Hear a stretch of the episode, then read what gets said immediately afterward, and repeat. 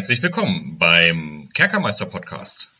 Bei mir ist mal wieder der David, aber bevor der David sich vorstellt, werde ich heute mal äh, etwas ganz Besonderes ankündigen, denn wir haben heute einen Gast und zwar den lieben Christoph, der uns mal angefragt hat, ob er uns denn äh, mal besuchen könnte in unserem kleinen Podcast. Denn der Christoph hat ein ganz tolles Projekt. Aber wollen wir erstmal den Christoph begrüßen? Hallo Christoph, herzlich willkommen bei uns. Hallo. Hello. Ich bin Christoph, aka Chris, aka was auch immer.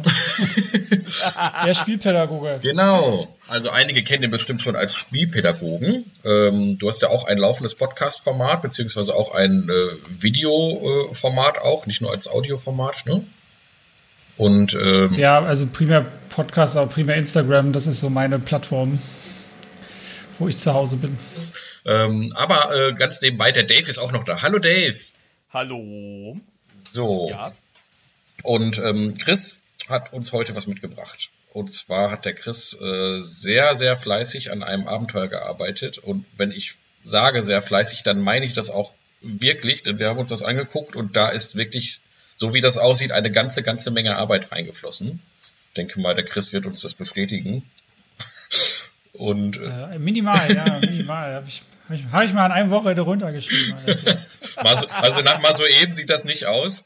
Ähm, mal in der Kneipe auf dem Bierdeckel. So. und äh, da, da, haben sich beim, beim Erforschen des Abenteuers für uns natürlich einige Fragen gestellt und äh, wir freuen uns auf jeden Fall mit dem Chris über dieses Abenteuer explizit zu sprechen, aber auch übers Abenteuerschreiben im Allgemeinen. Ja. Denn ich glaube, wer sowas macht, der weiß auch generell, wie man sich gut vorbereitet auf eine Runde.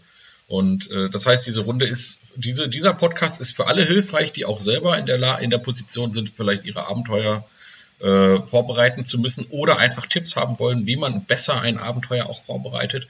Ähm, der Chris hat auch selber auf seinem äh, Channel äh, aktuell eine kleine Serie gestartet, äh, wie er äh, ein Abenteuer auch selber schreibt. Das habe ich schon mal gesehen. Da ist jetzt, glaube ich, Teil 1 von 3 jetzt schon erschienen, wie du an das ganze Ding herangegangen ja. bist und wie man das gut macht. Also da auch nochmal eine dringende Empfehlung, ja. das werden wir hier auch nochmal verlinken, euch da auch nochmal den da gibt es mehr Spoiler als heute hier. genau, wir werden natürlich zusehen, dass wir so spoilerfrei wie möglich bleiben, denn die Folge soll natürlich auch für den geneigten Spieler interessant sein. Ähm, daher äh, freut euch auf jeden Fall auf das Format heute. Und Dave, ich übergebe jetzt mal das Zepter so ein bisschen an dich. Und ähm, oh. dann kannst du ja mal so ein bisschen äh, einleiten. Wie hat es dir denn gefallen, Dave? Oder so ganz grob, wie ist denn dein grobes erstes Feedback nach dem Durchschauen des Abenteuers? Also Durchschauen wäre ein bisschen das Durchlesen und Durcharbeiten des Abenteuers.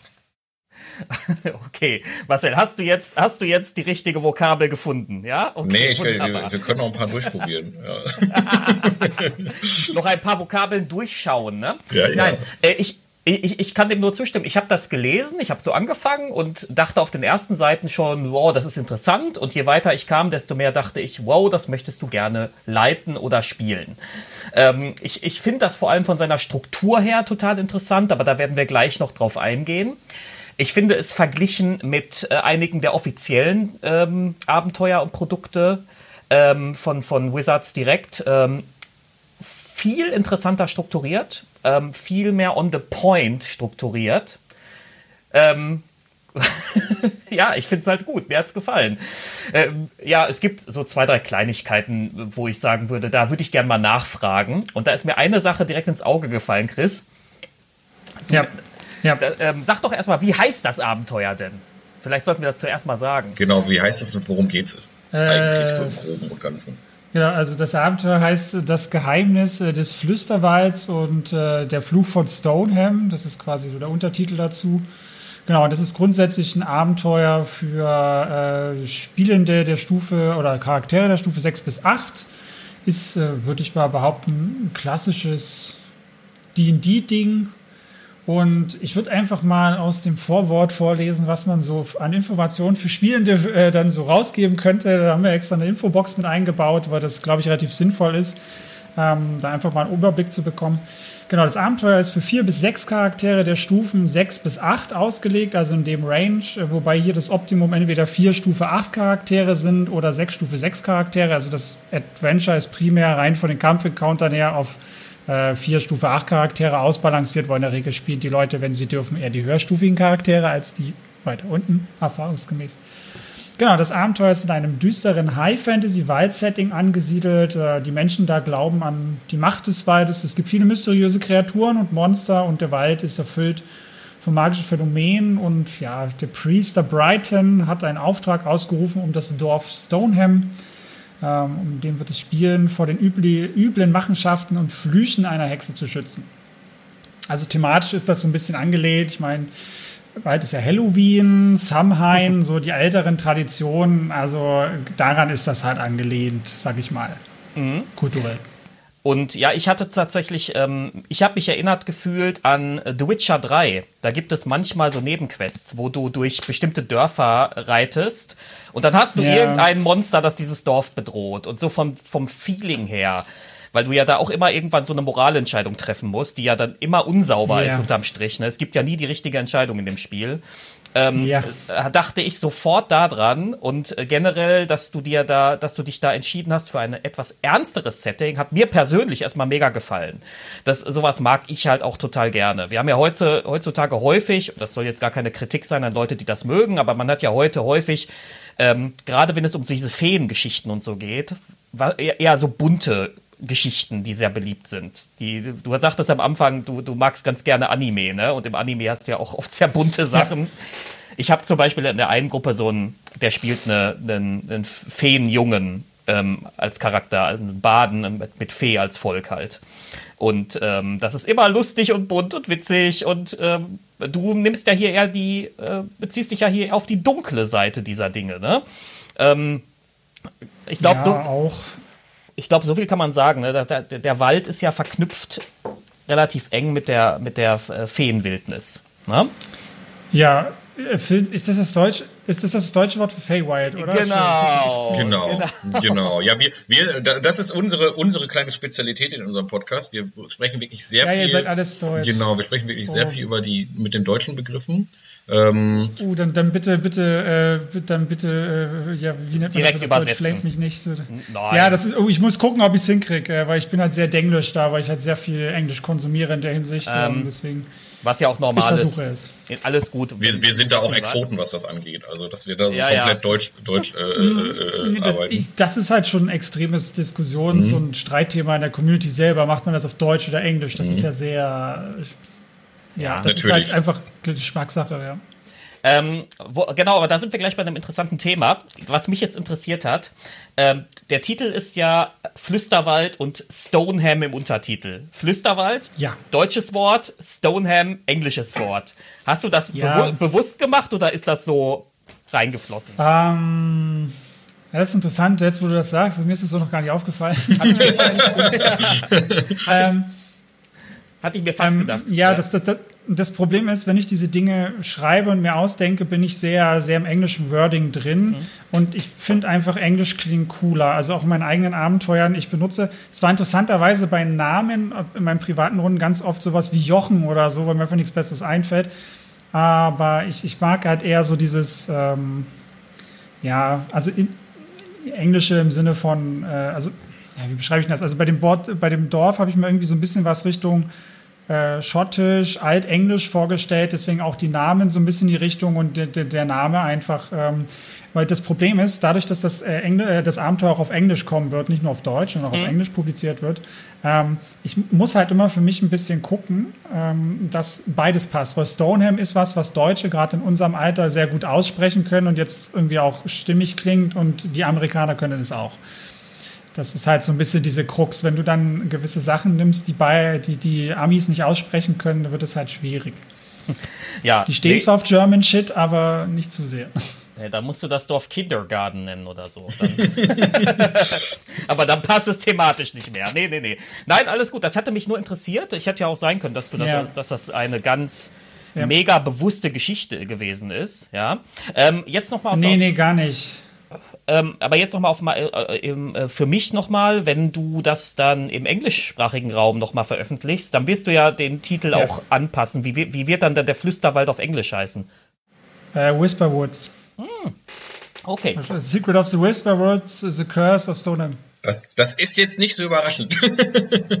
naja, es hätte, es hätte auch Whispering Forest oder sowas sein ja, können. Gut, okay. Nee, Marcel? Na, nee, nee, nee, nee. Das, ja, das mit dem Woods ist ja eher eine typische Endung für diese Sachen, deswegen. Mhm. Ähm, ja, ja, das ist Whisper Woods. Aber ich muss auch sagen, ich bin auch nicht derjenige, der es übersetzt, aber ja. das ist, da bin ich gut genug für. Jetzt sind wir, Jetzt sind wir bei meinem, bei, bei meinem kleinen Unterpunkt Kleinigkeiten zu Anfang schon ganz lange dabei, da habe ich gar nicht mit gerechnet. Ähm, was mir halt noch aufgefallen ist, du hast am Anfang eine kleine Triggerwarnung drin, was ich sehr, sehr äh, gut finde, wo du halt sagst, Ja, wichtiges Thema, vor allem bei dem Setting wichtig, ultra wichtig. Genau. Ja, also, also das Abenteuer äh, schlägt schon ernste Töne an, das merkt man auch. Es hat mich übrigens, also Dave hat es an The Witcher erinnert, das kann ich nochmal direkt einwerfen, mich hat es an Cthulhu erinnert. Äh, ich bin ein großer Cthulhu-Spieler.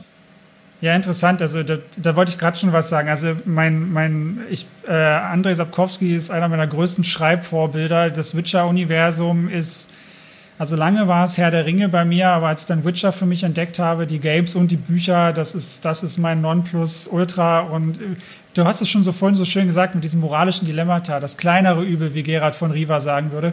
Und das sind die Dinge, die mich sehr prägen, äh, auch mein Rollenspiel dann im Spielleiten sehr geprägt haben, weil ich oft genau mit sowas arbeite, eher so Dilemmata-Entscheidungen, personenbezogene ähm, Abenteuer zu bauen und entsprechend das, äh, ja, man geht meistens immer mit einem Mini-Lose raus, wenn man es gut schafft. Mhm. Also man kann das Abenteuer auch so schaffen, dass alles mit Win rausgeht, aber die Wahrscheinlichkeit ist sehr gering, dass das, dass das klappt. Das ist auch übrigens sehr was Cthulhuides ganz nebenbei. Also ich weiß gar nicht, ob du Cthulhu und Pen and Paper jemals äh, gespielt hast. Wahrscheinlich bestimmt mal irgendwo. Doch, doch ich kenne, ich habe mhm. Call of Cthulhu gespielt. Ich äh, kenne auch diese, diese, äh, ja, das Spielprinzip dahinter. Das ist auch in Ordnung. Mhm. Ähm, aber das ist ja kein Cthulhuides Scheitern in dem Abenteuer. Es ist nicht so, dass du dann gefühlt da, dahinter am Ende maximal stirbst, nee. in Anführungsstrichen man, man hat halt einfach, äh, die Wahrscheinlichkeit ist einfach hoch, dass am Ende des Abenteuers ähm, ein Gefühl von Scheitern zurückbleibt auf einer gewissen Art und Weise. Das finde ich aber auch wichtig und okay, dass das auch so sein Genau, finde ich auch. Also es hatte nur so, so Vibes so ein bisschen beim Lesen. Also auch, auch grundsätzlich ja, die, diese Triggerwarnung sagt einem schon, oh, okay, äh, hier geht's. Ja, das Problem ja. ist, man wird ja relativ schnell, das, das kann man glaube ich sagen, und das ist jetzt auch was, was man schnell mitbekommt in dem Abenteuer. Ich meine, der Aufhänger ist halt, okay, wir sind hier, wir haben hier eine gewisse Tradition in dem Dorf. Alle 14 Jahre wird hier ein Kind äh, geopfert, was verflucht ist, und das wird auf dem Scheiterhaufen verbrannt. Also dieses typische Motiv hier, wir verbrennen Hexen auf dem Scheiterhaufen, nur hier wird es auf ein Kind projiziert. Und das allein ist halt natürlich schon äh, Gewaltakte der Form gegen Kinder. Das sollte man vielleicht vorher wissen, äh, dass man sowas bespielt. Ja. ja ich kann auch nee, aus Erfahrung sagen, dass wenn man selber Kinder hat, ist sowas halt auch wesentlich intensiver. Ähm, und ich. ich. würde das ich zum Beispiel auch als Spielleiter, äh, ich würde das Thema vielleicht einbauen, aber ich würde zum Beispiel als Spielleiter niemals explizit so eine Szene beschreiben. Und das kann man dann natürlich auch entsprechend mhm.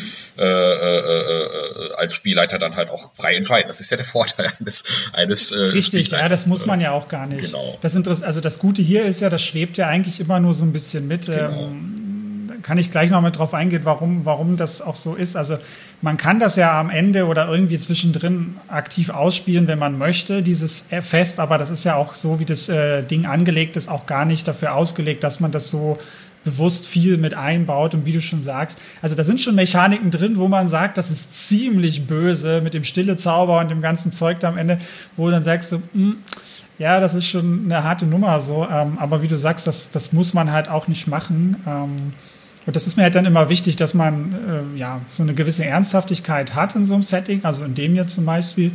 Ähm, man muss das aber halt nicht so ausspielen. Auch so die, ja, die Seiten der Hexen oder verschiedene Dinge. Äh, ich denke, oder ich habe immer versucht, eine gewisse Andeutung zu geben im Flufftext, wo man merkt, okay, da ist so eine gewisse Brutalität oder ähnliches da, aber man muss es halt nicht machen, so.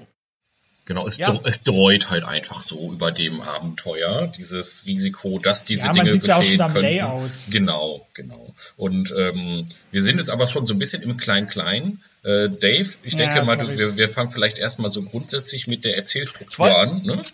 Genau, da wollte ich auch zuerst drauf ein. Ich wollte nur vorher noch ein, ein kleines Lob aussprechen. Ähm, auch wieder ganz persönlich, aber ich finde die Artworks toll in dem Abenteuer.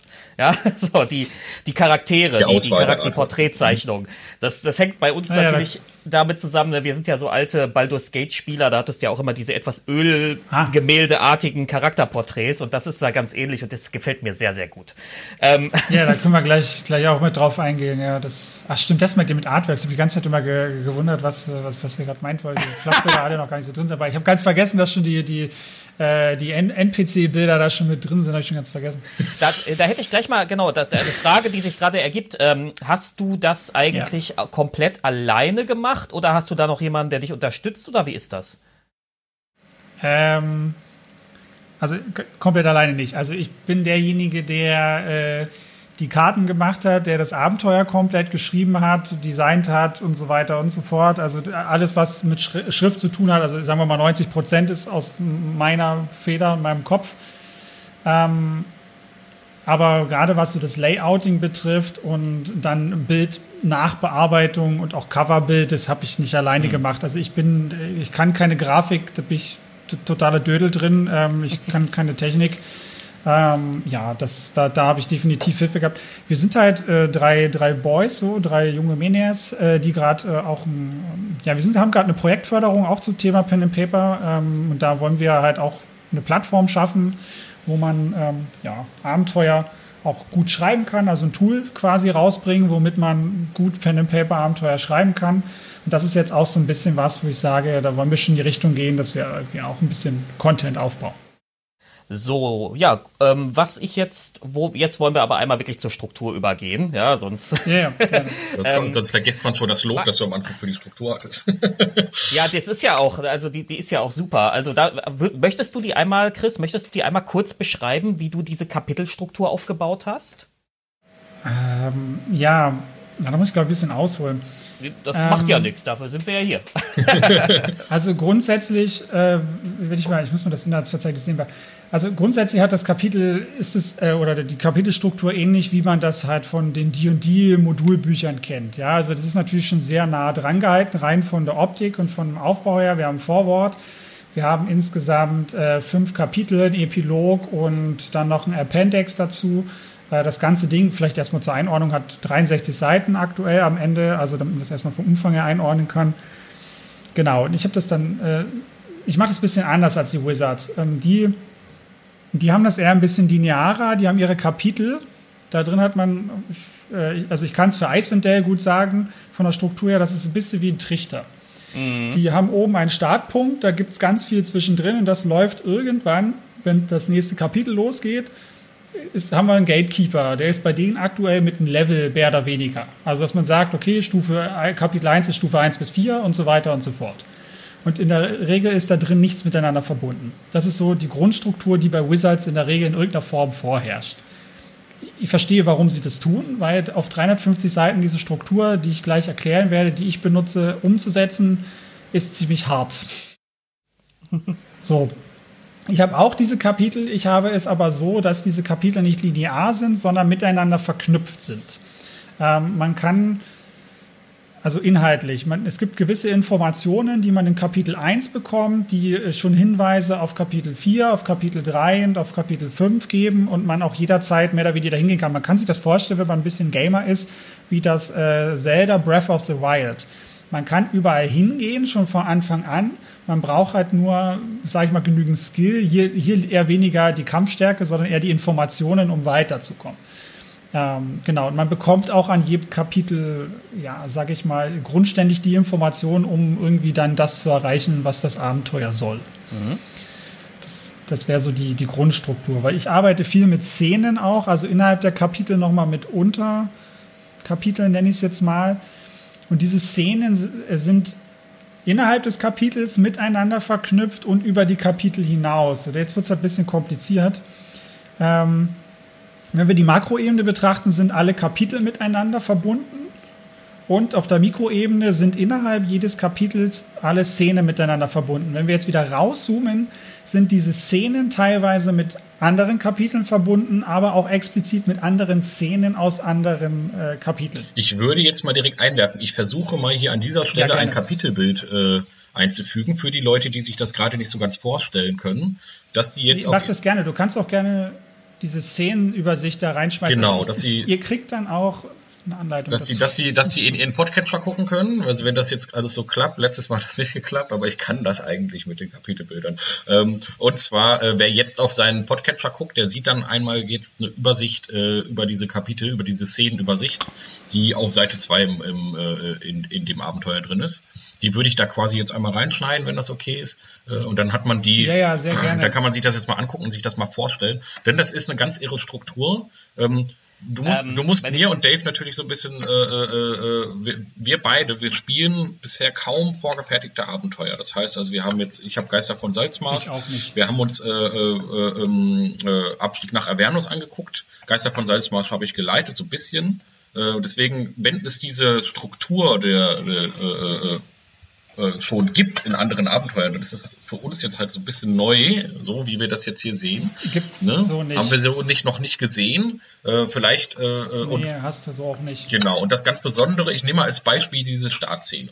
Und das finde ich ganz fantastisch, dass du da im Prinzip so eine Art Wiederspielwert auch schon drin hast, weil äh, man hat ja diese Startszene und die ist aufgeschlüsselt in vier Unterkategorien, A1, A2, A3 oder A4. Und da kann man sich im Prinzip ja. als Spielleiter schon eine aussuchen, eine von diesen vier Startszenen, um so ein bisschen die Stimmung oder so ein bisschen diese Richtung des Abenteuers schon so ein bisschen, bisschen vorzu, äh, vorzu, vorzulegen. Und das finde ich schon mal richtig cool, dass du hier, dass man hier schon flexible Möglichkeiten hat. Man kann sich natürlich als Spielleiter auch Option A5, 6 oder 7 noch ausdenken oder wie auch immer.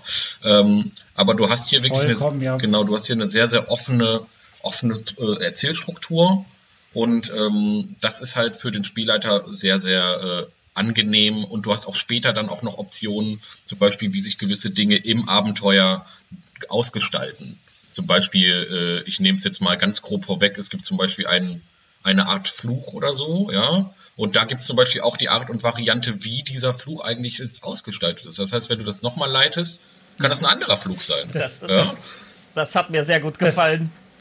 Das kannst du, das kannst du, glaube ich, das, das, kann, das ist, glaube ich, kein Spoiler, aber das ist ja im Titel schon drin, der Fluch von Stoneham. Ja. Also mit irgendeiner Form von Fluch ist Stoneham befallen und man hat eine Würfeltabelle, ein W8 und dann ist im Appendix halt einfach, sind acht Flüche beschrieben, die man äh, dann auf das Dorf anwenden kann, ähm, quasi wovon das Dorf befallen ist, relativ ausführlich, auch mit seiner Wirksamkeit und dann kann man sich einen aussuchen. Mhm ähm, die sind auch alle, wenn man die sich mal genauer anguckt, auch schon ziemlich fies. Ja, sind sie. sind sie. Sind aber, aber sehr ja. Also, äh, sehr cool sind die. Also wie diese generell, du hast an einigen Stellen so ein paar Zufallstabellen, wo ich immer wieder finde, da sind äh, viele kreative Ideen mit drin. Auch so die Pilztabelle ist äh, mein persönliches äh, Highlight. Also ja. ich finde, da, da habe ich mich selbst übertroffen. Vor allem, wenn man, äh, da muss ich mich mal wirklich extrem selber loben. Vor allem, wenn man die auch in einer, man kann drauf würfeln, das wird super und man kann die in einer Linie weglesen und das ist passt super. Also da, da das, das, die gefällt mhm. mir richtig. Also das ist halt auch was. Das ist ein Abenteuer, da hat man Bock, das quasi noch ein zweites Mal zu leiten mit einer anderen Gruppe und zu sagen, ah, jetzt, aber jetzt will ich das nochmal spielen äh, mit anderen Sachen, ja, und gucken, wie wirkt sich das, das, Abenteuer eigentlich aus, wenn ich das und das und das jetzt mal so mache. Ja, und das ist wirklich toll. Das freut mich sehr, ja. ja. Das ist halt, glaube ich, das perfekte Abenteuer für für Cons oder so, wenn die Leute, wenn so ein Spielleiter ähm, einfach den ganzen Tag das gleiche Abenteuer immer wieder leiten muss, so wenn er das drei, vier Mal macht oder so am Tag. Ähm, Ich wollte gerade sagen, mhm. also das Ding, man muss vielleicht dazu sagen, mit diesen 60 Seiten, also du spielst wahrscheinlich, also im Schnitt spielst du drei bis fünf Sessions, sitzt wollte du dran. Wollte ich gerade sagen, ja, das schaffst klar. du nicht an einem Tag. Nee, nee, also ja. jetzt nur so als Beispiel, das macht man, man, man spielt ja dann eh nur zwei Stunden oder so auf, auf so einer Con, ne? nicht das ganze Ding. Also ich sag ja. mal so, man kann, wenn, wenn wir vielleicht wieder in diese Struktur reingehen mhm. wollen. Also wir haben ja diese, diese Startszenen, wie gesagt, also A1 bis ähm, A4. Also bei mir ist das so, also ich, vielleicht für die Leute erstmal zum, zum, zum Verstehen. Ähm, wie gesagt, Kapitel 1, 2, 3, 4, dann 5 und dann hat man in jedem Kapitel Szenen. Die Szenen habe ich, weiß jetzt nicht sonst, wie viele sind, habe ich halt alphabetisch benannt. Also A1 bis A4 sind optionale Startszenen. Man muss die nicht benutzen. Man kann das quasi skippen mhm. und direkt im Dorf anfangen, weil da ist ja dieser Anker, dieser Hook, dass man äh, diesen Auftrag da bekommt, quasi für initial. Ähm, aber ich empfehle halt immer, die Startszenen vorher mitzunehmen, äh, aufgrund der Stimmung, die man dann in den Wald mitbekommt. Da würde ich aber dann auf die nächste Übersicht dann danach eingehen, auf den Spannungsaufbau des Abenteuers, weil dazu habe ich nämlich auch noch was geschrieben. Mhm. Ähm, Genau, dann kann man nämlich schon bei der Startszene Informationen bekommen, die entweder zum Dorf führen oder zu zwei anderen Kapiteln. Theoretisch könnte man von der Startszene aus, wenn man das Abenteuer rushen will, oder das theoretisch geht das, sofort zum finalen Kampf kommen, wenn man die, die Hinweise richtig versteht, dahin latschen und mit viel, viel sehr, sehr viel Glück das richtig gelungen durchmachen. und dann wäre das sogar, wenn es richtig gut läuft, äh, in einem Abend zu Ende. Ja, das wäre dann, das wär, da wären wir wieder bei Breath of the Wild, wo das Schloss halt in der Mitte ist und du kannst, wenn du willst, äh, sofort dahin. Yep. Aber du, die Wahrscheinlichkeit, dass du, ich weiß gar nicht, ob das bei Breath of the Wild überhaupt möglich ist, dass man nicht. das durchlaufen kann mit extrem viel Skill. Aber das hier würde es gehen, aber prozentual auch echt sehr. Und, und, man beraubt sich da ja auch ein bisschen selbst. Ne? Ja, ein bisschen ähm, langweilig, ich, wenn das so schnell vorbei ist.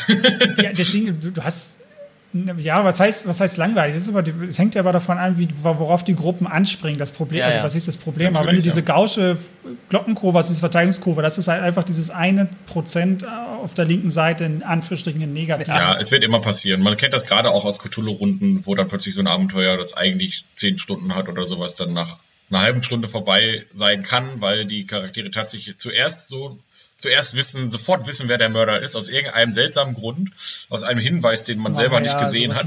Ja, und dann ist es plötzlich schon vorbei. Ähm, Deswegen habe ich hier auch viele Sicherheitsmechanismen eingebaut, dass man ja nicht so schnell draufkommt, wer ja, Man hat ja als Spielleiter auch immer noch eine leicht lenkende Wirkung, da kann man dann auch so ein bisschen Einfluss nehmen. Ja, ein paar falsche Hinweise sind ja, sind ja immer schnell gemacht. Ja, also ich denke mir auch, man muss ziemlich viel kacken, damit das schief geht.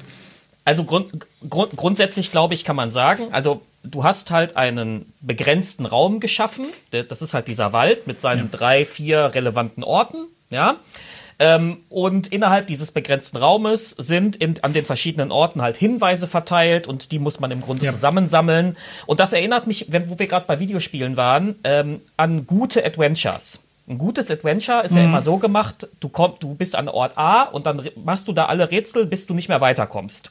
Und dann gehst du zu Ort B und dann machst du da alle Rätsel, bis du nicht mehr weiterkommst, sodass du immer irgendwo hingehen kannst mhm. und mhm. etwas machen kannst. Ja, sodass du nie das Gefühl hast, okay, jetzt stehe ich aber hier vor der Wand und bin eigentlich handlungsunfähig.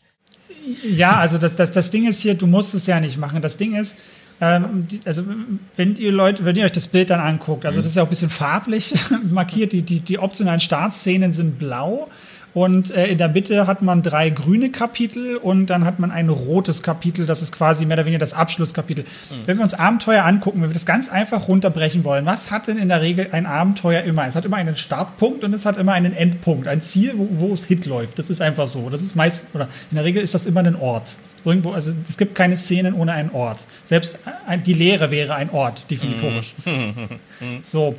Ähm, also rein, rein vom, vom, ja. vom, vom Game Design her wäre es trotzdem ein Ort.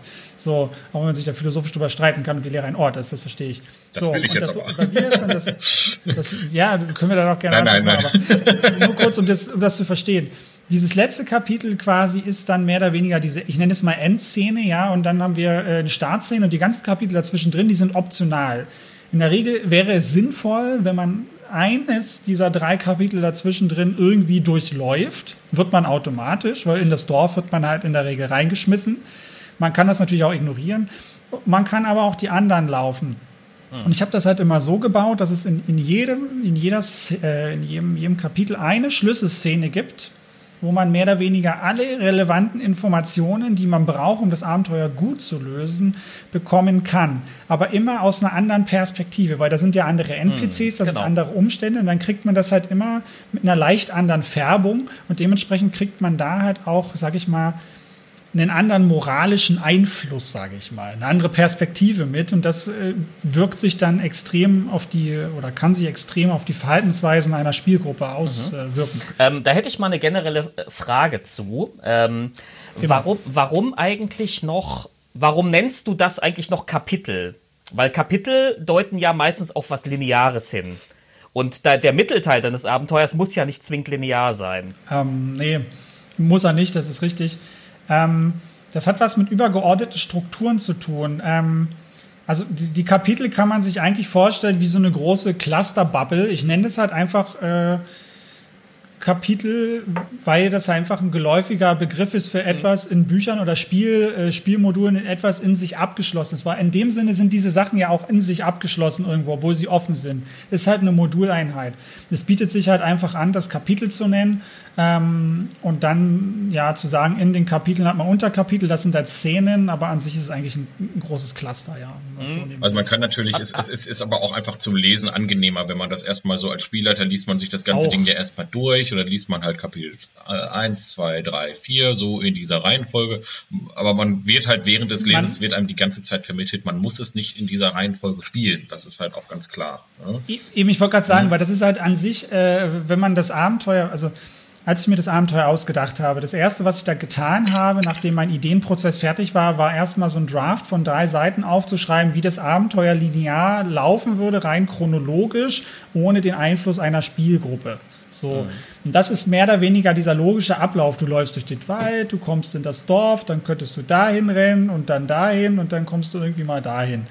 Also das ist mehr oder weniger ein relativ intuitiver, linearer Durchlauf für, für das Abenteuer. Und das, wie du gerade schon gesagt hast, das liest sich halt dann einfach auch relativ gut. Wir hatten auch ein paar Designentscheidungen am Ende, ob ich Kapitel 4 und 5 miteinander tausche. Ähm, Genau. Habt euch jetzt für diese Struktur ja. entschieden? Ähm ja, na, weil das einfach mehr Sinn macht für, für die Szenenübersicht, dass das die End, äh, das End, ja, Kapitel ist. Mir war noch, mir war noch aufgefallen, du hast da eine kleine, ich nenne es mal Mechanik drin. Das nennst du Twists.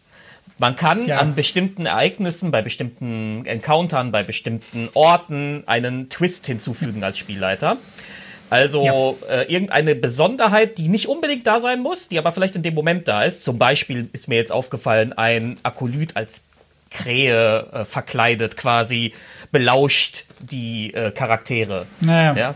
Und, und gibt so vielleicht den, den, den Antagonisten noch zusätzliche Informationen, die sie vielleicht besser nicht behätten. Ja, so, um, um das Ganze nochmal vielleicht entweder aufzulockern oder um die Spielenden in eine bestimmte Richtung vielleicht doch nochmal zu schieben oder sie vielleicht von einer Richtung wegzuschieben, sodass man als Spielleitung da Möglichkeiten hat. Ähm, das, ähm, das hat, das hat mir sehr gut gefallen als Idee. Jetzt würde mich mal interessieren, ähm, hast du das, Hast du dir das so selbst überlegt oder hast du das aus irgendeinem der anderen Abenteuer, DOD-Abenteuer, äh, dir rausgeklaut als Idee? Geklaut klingt ja wieder so äh, negativ, das, Dave. Inspiriert. Ja, ähm, ne? wenn, ja, wenn genau, so also ich habe es halt auch so noch nie gesehen, tatsächlich. Ja. Ähm, also man muss dazu sagen, ich habe bisher, also ich habe mal ein paar Module reingelesen. Ich habe bisher also ich, ich spiele leider seit sieben Jahren oder sechs Jahren und habe bisher ein einziges Kaufabenteuer, das habe ich dieses Jahr angefangen zu leiten, das ist Icewind Dale. Mehr Kau Leiterfahrung habe ich da nicht und da ist sowas nicht drin und mir ist das auch nicht bekannt, dass die in die Abenteuer sowas in der Form haben. Ähm, das ist einfach eine Sache bei mir, mir aus dem Game Design, sage ich mal, was ich, wo ich das für mich entlehne her, Handwerkszeug. Weil ich, ich arbeite ja grundsätzlich so, dass ich die Szenen so aufbaue, dass ich erstmal mehr oder weniger eine Ortsbeschreibung habe und eine Szene, äh, also gehen wir vielleicht noch, mal, noch ein Stück weiter zurück. Wenn wir, also was brauchen wir denn für ein gutes Abenteuer? Wir brauchen Orte, wir brauchen Informationen und Herausforderungen in irgendeiner Form. Ja, am besten, du hast irgendeinen Ort, wo was stattfindet, da wollen wir Informationen herbekommen und am besten Fall haben wir irgendeine Herausforderung dabei. Das sind so drei wesentliche Sachen, die in ein Abenteuer reingehören oder in ein gutes Spiel. Ähm, und das sind Dinge, die versuche ich auch in solche Szenen zu packen. Immer eine grundständige Ortsbeschreibung, dann die wichtigsten Informationen, die man in dieser Szene erhält. Die sind erstmal Informationen für die Spielleitung, wo sie dann entscheiden kann oder aufgrund von Beschreibungen merkt, okay, das können die Spieler, äh, Spieler rausfinden, Spielerinnen oder halt auch nicht. Und dann gibt es halt noch so Sachen wie Twists, wo ich sage, okay, dann kannst du noch mal so ein draufsetzen oder halt eine komplette Wendung halt reinbringen. Wie du zum Beispiel, bleiben wir mit dem Beispiel bei den Krähen. Weil wenn die Spielenden zum Beispiel auf keine richtige Fährte kommen, dann kann man das zum Beispiel immer wieder teasern, weil dieser Twist kommt mehrfach. Mhm. Und der führt ja irgendwo hin. Das hat ja einen Grund, warum man das macht. Und da kann man die zum Beispiel auf diese Fährte führen. Ähm, und dann kann man das auch bewusst als Stilmittel benutzen und sagen, ja, da, da beobachten euch immer irgendwelche komischen Krähen oder so. Mhm. Ja, das fällt euch auf. Okay. Und dann geht automatisch Kopfkino los. Okay, wir sind in einem Dorf. Hier soll eine Hexe sein. Hier sind Flüche. Jetzt beobachten wir uns hier Krähen. Komisch. Mhm. Also das führt ja dann wieder so hin, wie ihr vorhin schon gesagt habt. Also da kann man als Spielleitung auch ein bisschen die Richtung bestimmen, wo man hinlaufen soll. Ja, und das finde ich halt, ist, ist eine sehr schöne kleine Mechanik, aber glaube ich unglaublich wirkungsvoll, kann ich mir zumindest vorstellen. Also wenn ich das vergleiche, ich habe mir ja so ein bisschen andere Abenteuer angeguckt, die offiziellen. Und die machen immer das Gleiche. Die werfen dich erstmal mit Informationen zu. Ja, das ist das Setting, die NPCs gibt es, das sind die Orte, da und da, hier und da. Und dann hast du erstmal so viel Wall of Text, die du dir erstmal irgendwie aneignen musst. Und dann sagt das so, okay, jetzt legt mal los. Ja, so. ja, also der, der, der Unterschied natürlich äh, zu den großen Abenteuern, äh, ähm, also zu den offiziellen WOTC äh, Wizards of the Coast Abenteuern, ist natürlich, äh, die wollen auch immer direkt noch ähm, das ganze Setting mit, mit, mit anbieten. Das heißt, genau, du hast natürlich den Vorteil, dass du das Setting quasi äh, auf das Minimum beschränkst, das du brauchst für dein Abenteuer. Du musst aber jetzt halt nicht noch die, die Lore äh, von, von, von drei Ländern um, in, in der Umgebung mit einbauen.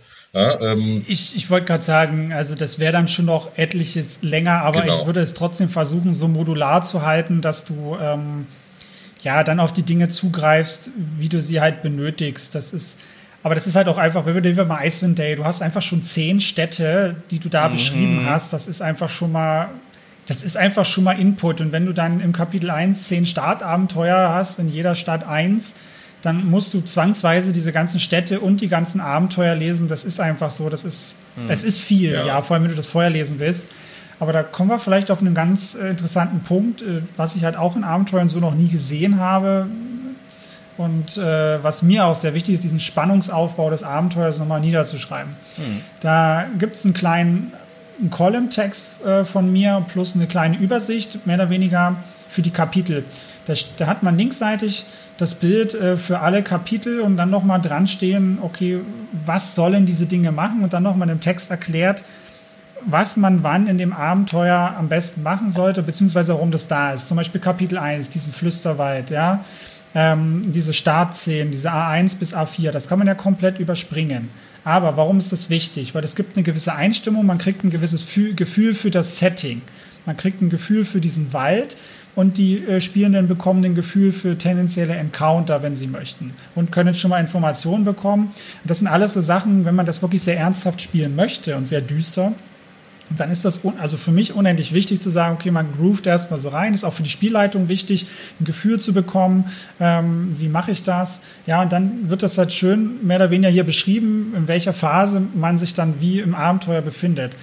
Denn das fehlt mir bei großen Modulen immer so, ähm, gerade für Leute, die noch Anfänger sind ähm, und die faul zum Lesen, zu faul zum Lesen sind, ähm, ist, ja, ne, fällt das unheimlich schwer. Ja. Also ich würde ja. behaupten, ich kann das ganz gut und ich fühle mich in Icewind Dale teilweise sehr hilflos, weil ich nicht weiß, es liegt nicht daran, dass ich nicht improvisieren kann. Es liegt, aber ich weiß halt nicht, ob ich dann hinten raus Plotholes erzeuge, weil ich nicht genau weiß, wo, worauf läuft dieses Kapitel hier, was ist das Ziel dieses Kapitels, außer zu leveln. Ja, ja, ja. Und das ist, und das ist das, was ich hier versuche, in diesem Spannungsaufbau ähm, in, auf einer Seite nochmal runterzubrechen, dass die Spielleitung da versteht, okay, wenn wir in dem Kapitel sind, sieht das Abenteuer mehr oder weniger die Struktur vor, dass das und das mit den SCs passiert. Also im Sinne von mental oder emotional soll das hervorgerufen werden. Und das sind äh, so Sachen, wenn man das verstanden hat, dann fällt dir das Improvisieren auch wesentlich leichter. Und das ist in dem Abenteuer auch nicht schlimm, weil ich dann weiß, ah, okay, ich bin jetzt in dem Kapitel das Ziel ist jetzt irgendwie, die Leute zu verwirren. Mhm. Okay, dann, dann kann ich was mit anfangen. Ja, und ich finde halt auch, dass mir hat sehr gut gefallen, die Informationen, die du uns gibst in dem Abenteuer, die sind immer sehr on the point. Äh, da wird nicht, also klar, das gibt natürlich auch, da das ein begrenztes Setting ist und so weiter, ne, äh, kannst du natürlich auch nicht sonst wie abschweifen. Aber es ist mir zum Beispiel ganz besonders bei den NPCs aufgefallen. Die haben alle einen kleinen Text zu sich. Wer ist das überhaupt? Wo kommt der her? Was macht der? Ne? Hat der vielleicht eine kleine Geschichte, die relevant ist? Und dann ganz wichtig, einen, ähm, äh, ein, ein, ein, äh, eine Stelle, wo seine Motivation steht. Was ist die Agenda ja. von diesem NPC?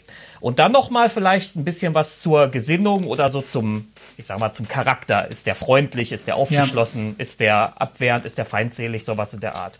Und das ist so schön einfach strukturiert, on the point. Ich bekomme alle wichtigen Informationen, die ich brauche, ohne mich in wie bei anderen Sachen in ganz viel Zusatzkram verlieren zu müssen oder in, in so ausschweifenden er Erläuterungen über die Figur. Also es ist einfach on the point. Wenn ich was ergänzen will als Spielleitung, kann ich das tun. Das ist ja gar kein Problem. Dann kriegt er halt vielleicht noch drei Seiten Hintergrundgeschichte, wenn da jemand Lust drauf hat. Ja. aber ich brauche, aber die wichtigen Materialien habe ich den Eindruck bekomme ich.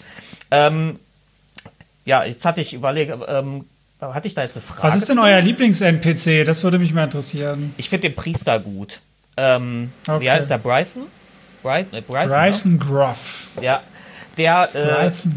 Erst erstmal finde ich will jetzt nicht zu viel sagen, aber da ist äh, da ist der, der Schein trügt, sag ich mal. Naja. ja. Auch die Schutzmechanismen, also die Wächter, ja, ja, der ist, der ist, ja, da, da habe ich lange gesessen, damit ich das wasserdicht kriege, oder so ziemlich wasserdicht. ja, das gut, das, das kennt, kennt man ja auch. Äh, als, als Spielleitung, ja, man, und irgendwann kommt dann der Spieler mit dieser Variante 45, an die man nicht gedacht hat, ja, dieser eine Zauber. Aber selbst True. dann, ja, das ist das, dann haben sie das Hindernis halt Das ist fair, dann ist aber fair, dann ist das okay, weil ja. dann äh, hat die, äh, hat der Spielende eine so gute und so kreative Lösung gehabt, ähm, das gehört dann einfach auch belohnt an der Stelle. Mit dem Sieg, nenne ich es mal in Anführungsstrichen, ja. Hast du denn, ähm, wenn, wenn du, wenn du jetzt, wenn du jetzt so eine NPC dir überlegst, hast du da eine bestimmte Methode, eine bestimmte Arbeitsstruktur, mit der du daran gehst? Ja, genau das, was du da siehst. ähm, ja, das tatsächlich ja. ist es also immer so. Das Ding ist, ähm, also ich gehe das immer noch zu sehr mechanisch an. Also womit ich immer noch unzufrieden bin, ist mit der Persönlichkeit und mit den Besonderheiten. Da tue ich mir immer noch ein bisschen schwer, äh, beziehungsweise mit den Ängsten. Da bin ich noch nicht ganz so gut drin, ähm, weil ich das alles zu sehr mechanisch sehe, anstatt mich reinzuführen. Und das Ding ist genau wie du das beschreibst. Ich gebe in der Regel immer ein bisschen Hintergrundtext mit irgendwas, ein bisschen zur Vergangenheit, mit einem persönlichen Twist ähm, oder mit einem persönlichen Konflikt da drin oder irgendwie, wo man was schlecht gemacht hat, irgendwas, wo man ein gewisses Bild von der Person bekommt, irgendwie aufgrund einer Handlung, die sie vernommen hat oder irgendwas, was sie erlebt hat äh, wie du schon gesagt hast, Ziele, Motivation, unendlich wichtig für einen NPC. Du musst nicht drei Seiten irgendwelche blöde Geschichte von ihm haben. Das reicht, wenn du weißt ungefähr, wie das Ding aussieht, damit du es beschreiben kannst und ein Ziel von dem ein, wenigstens ein kurzfristiges ja. Ziel im Hinterkopf hast. Weil dann, dann kannst du alles daran ableiten. Mal angenommen, du hast jemanden, der ist total, ähm, ja, der braucht ganz, ganz viel Geld, weil seine kleine Tochter krank ist. So, und der liebt das Kind über alles. Das ist das Ziel, die Motivation. Das ist für mich ganz klar, der, der würde fast über Leichen gehen, damit sein Kind halt ähm, versorgt wird, damit er an Kohle kommt. Und dann kann ich die Handlung daran ableiten. So, das ist ganz einfach. Aber ich, ich finde ja, ich finde ja, ähm, ich finde das gar nicht so wild, dass, also du sagst jetzt selber, du machst das so mechanisch, aber ich, wenn ich da so von außen drauf schaue, dass die, die Figur mit Leben zu erfüllen, ist ja dann die Aufgabe des Spielleiters in dem Moment. Genau, also du, so, du, du hast hier eben ähm, alles, was der Spielleiter einfach braucht. Ganz einfach. Ne? Also genau. alles, was der Spielleiter, der, das, das muss man aber natürlich, ja, aber das muss man natürlich sagen, der, der äh, erfahrene Spielleiter natürlich auch so ein bisschen braucht. Das heißt, der Spielleiter, äh, ich würde auch empfehlen, ähm, dass der Spielleiter auf jeden Fall sich da nochmal ein paar Gedanken auch immer zu den NPCs macht. Wie will er den jetzt auch letzten Endes spielen? Ähm, ja. Und äh, ich ja. habe mal so als Gegenbeispiel äh, das, die rote Hand des Unheils. Äh, das ist für mich eins meiner, das ist meins, eins meiner absoluten Lieblingsabenteuer aus D&D 3.5. Ähm, da sind die NPCs extremst ausführlich, aber in einer Art und Weise ausführlich beschrieben, wo andere schon sagen, nee, das ist mir zu viel, äh, zu viel Einfluss auf meine Art und Weise zu spielen. Für, An für Anfänger ja. ist es aber ideal, weil da ist zum Beispiel sowas drin wie ähm, eine ganze Seite mit einem Dialogverlauf. Das heißt also, da steht zum Beispiel drin, äh, wenn die Charaktere das fragen und dann ist da eine komplette Antworttext, den man dann als Spielleiter gefühlt vorlesen soll, äh, was jetzt der NPC sagt. Das ist halt das andere ja. Extrem. Ähm, ich fand das damals sehr schön zum Leiten, aber eigentlich Schöner ist natürlich halt, wenn du eben nur diese, äh, diese groben äh, Häkchen hast, wie du sie bei dir hast. Das heißt, die Persönlichkeit ist halt einmal beschrieben, dass man sich da was darunter vorstellen kann. Dann überlegt man vielleicht auch noch, wenn man, äh, mein Tipp ist immer so ein bisschen, man überlegt, ob es irgendwelche Filmcharaktere gibt oder sowas, die man kennt, die man so ein bisschen darauf anwenden kann, wenn man dann halt äh, äh, versucht halt so jemanden zu charakterisieren, den man dann so ein bisschen nachahmt. Ähm, das fällt manchen dann auch leichter, als komplett zu improvisieren. Aber man muss auch nicht ja. komplett improvisieren, weil eben hier auch schon genug vorgegeben ist, dass man den Charakter so ein bisschen spielen kann. Ähm, ja, also das, was du gerade beschreibst, das sind natürlich komplette Stilsachen. Das genau. ist wie mit Abenteuer schreiben. Ich bin kein Freund davon, ähm, einen Roman zu schreiben, ja. was das, also ich, ich bin unheimlicher Fan davon, irgendwann mal selber einen Roman fertig zu schreiben oder mal einen zu schreiben. Ja, da habe ich mega Bock drauf äh, weil ich einfach gerne schreibe, aber das gehört für mich nicht in den Abenteuer. Genau. Ja, das ist halt aber total subjektiv. Ich kenne Leute, die schreiben ihre Abenteuer wie ein Roman, weil sie das so lesen wollen und so erleben wollen. Ich sag mir, okay, das ist für mich eine Werkzeugkiste für die Spielleitung. Der muss damit arbeiten können. Und wenn er ein schönes Buch haben will, dann kauft er sicher die Dragonlance-Romane oder was auch immer. Ja? Genau. Ähm, also, also meine Einstellung dazu, das ist halt einfach es ist beides okay. Deswegen, ich finde es für mich als ähm, Spielleiter super, wenn es so ist, weil ich will eben halt auch schnell zu dem Punkt kommen, den ich jetzt gerade suche. Wenn ich jetzt gerade eben unsicher bin, dann möchte ich nicht erstmal zwei Seiten nochmal lesen, ach Moment, was sagt er denn jetzt, wenn die das fragen oder sowas, ja. sondern ich will gucken, aha, das ist seine Agenda, äh, das ist seine Persönlichkeit, jetzt kann ich mir die Antwort eben überlegen. Ne? So, und nicht, ich muss jetzt gucken, ja. was er sagt, wenn, ne? ich meine, das musst du auch bei dem anderen Abenteuer nicht. Ne? Aber ähm, man hat immer so ein bisschen das Gefühl, man sollte das auch so machen, wie es da steht, weil was passiert, wenn ich jetzt was anderes sage? Ne? Automatisch kommst du in diese Denkweise, genau. dass du dann in diesem Rahmen dich bewegst. Das ist oft so gedanklich. Ich meine, da kommt auch dieses Pädagogische natürlich in mir auch durch. Dass ich, also bei mir ist es immer ganz viel Hilfe zur Selbsthilfe. Ja, ich will, dass die Leute Basics an die Hand bekommen. Ja, weil ich habe natürlich, wenn du ein Kaufsetting hast, hast du A, oder sollte man meiner Meinung nach auch als kaufende Person äh, da einen gewissen Anspruch haben, dass man was mitbekommt. Und äh, dann, und, und ich sehe es auch als meinen Anspruch als Autor, da was mitgeben zu müssen oder zu wollen, je nachdem. Ähm, weil das muss ja irgendwie auch, das, das Setting muss ja funktionieren. Wenn du dann willkürlich irgendwie die NPC spielst, das muss ja irgendwie funktionieren.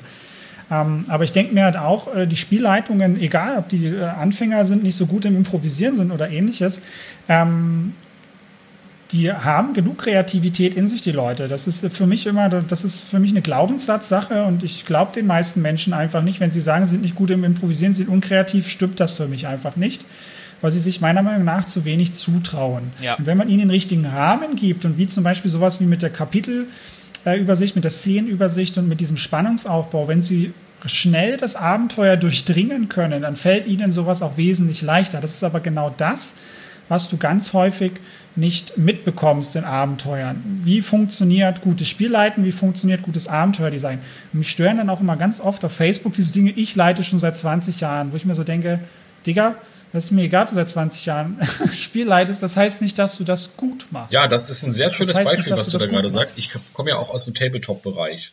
Äh, ich habe also eine Zeit lang viel, viel Figuren, viel, äh, Miniaturen bemalt. Und dann war ich mal Ach, wirklich auf so einem, auf so einem Workshop von Roman Lappert. Das ist ein ganz fantastischer Figurenbemaler, der malt so Vitrinenfiguren. Auf der Qualität kann ich niemals malen. Ich will einfach nur in diesen Tabletop-Standardbereich kommen.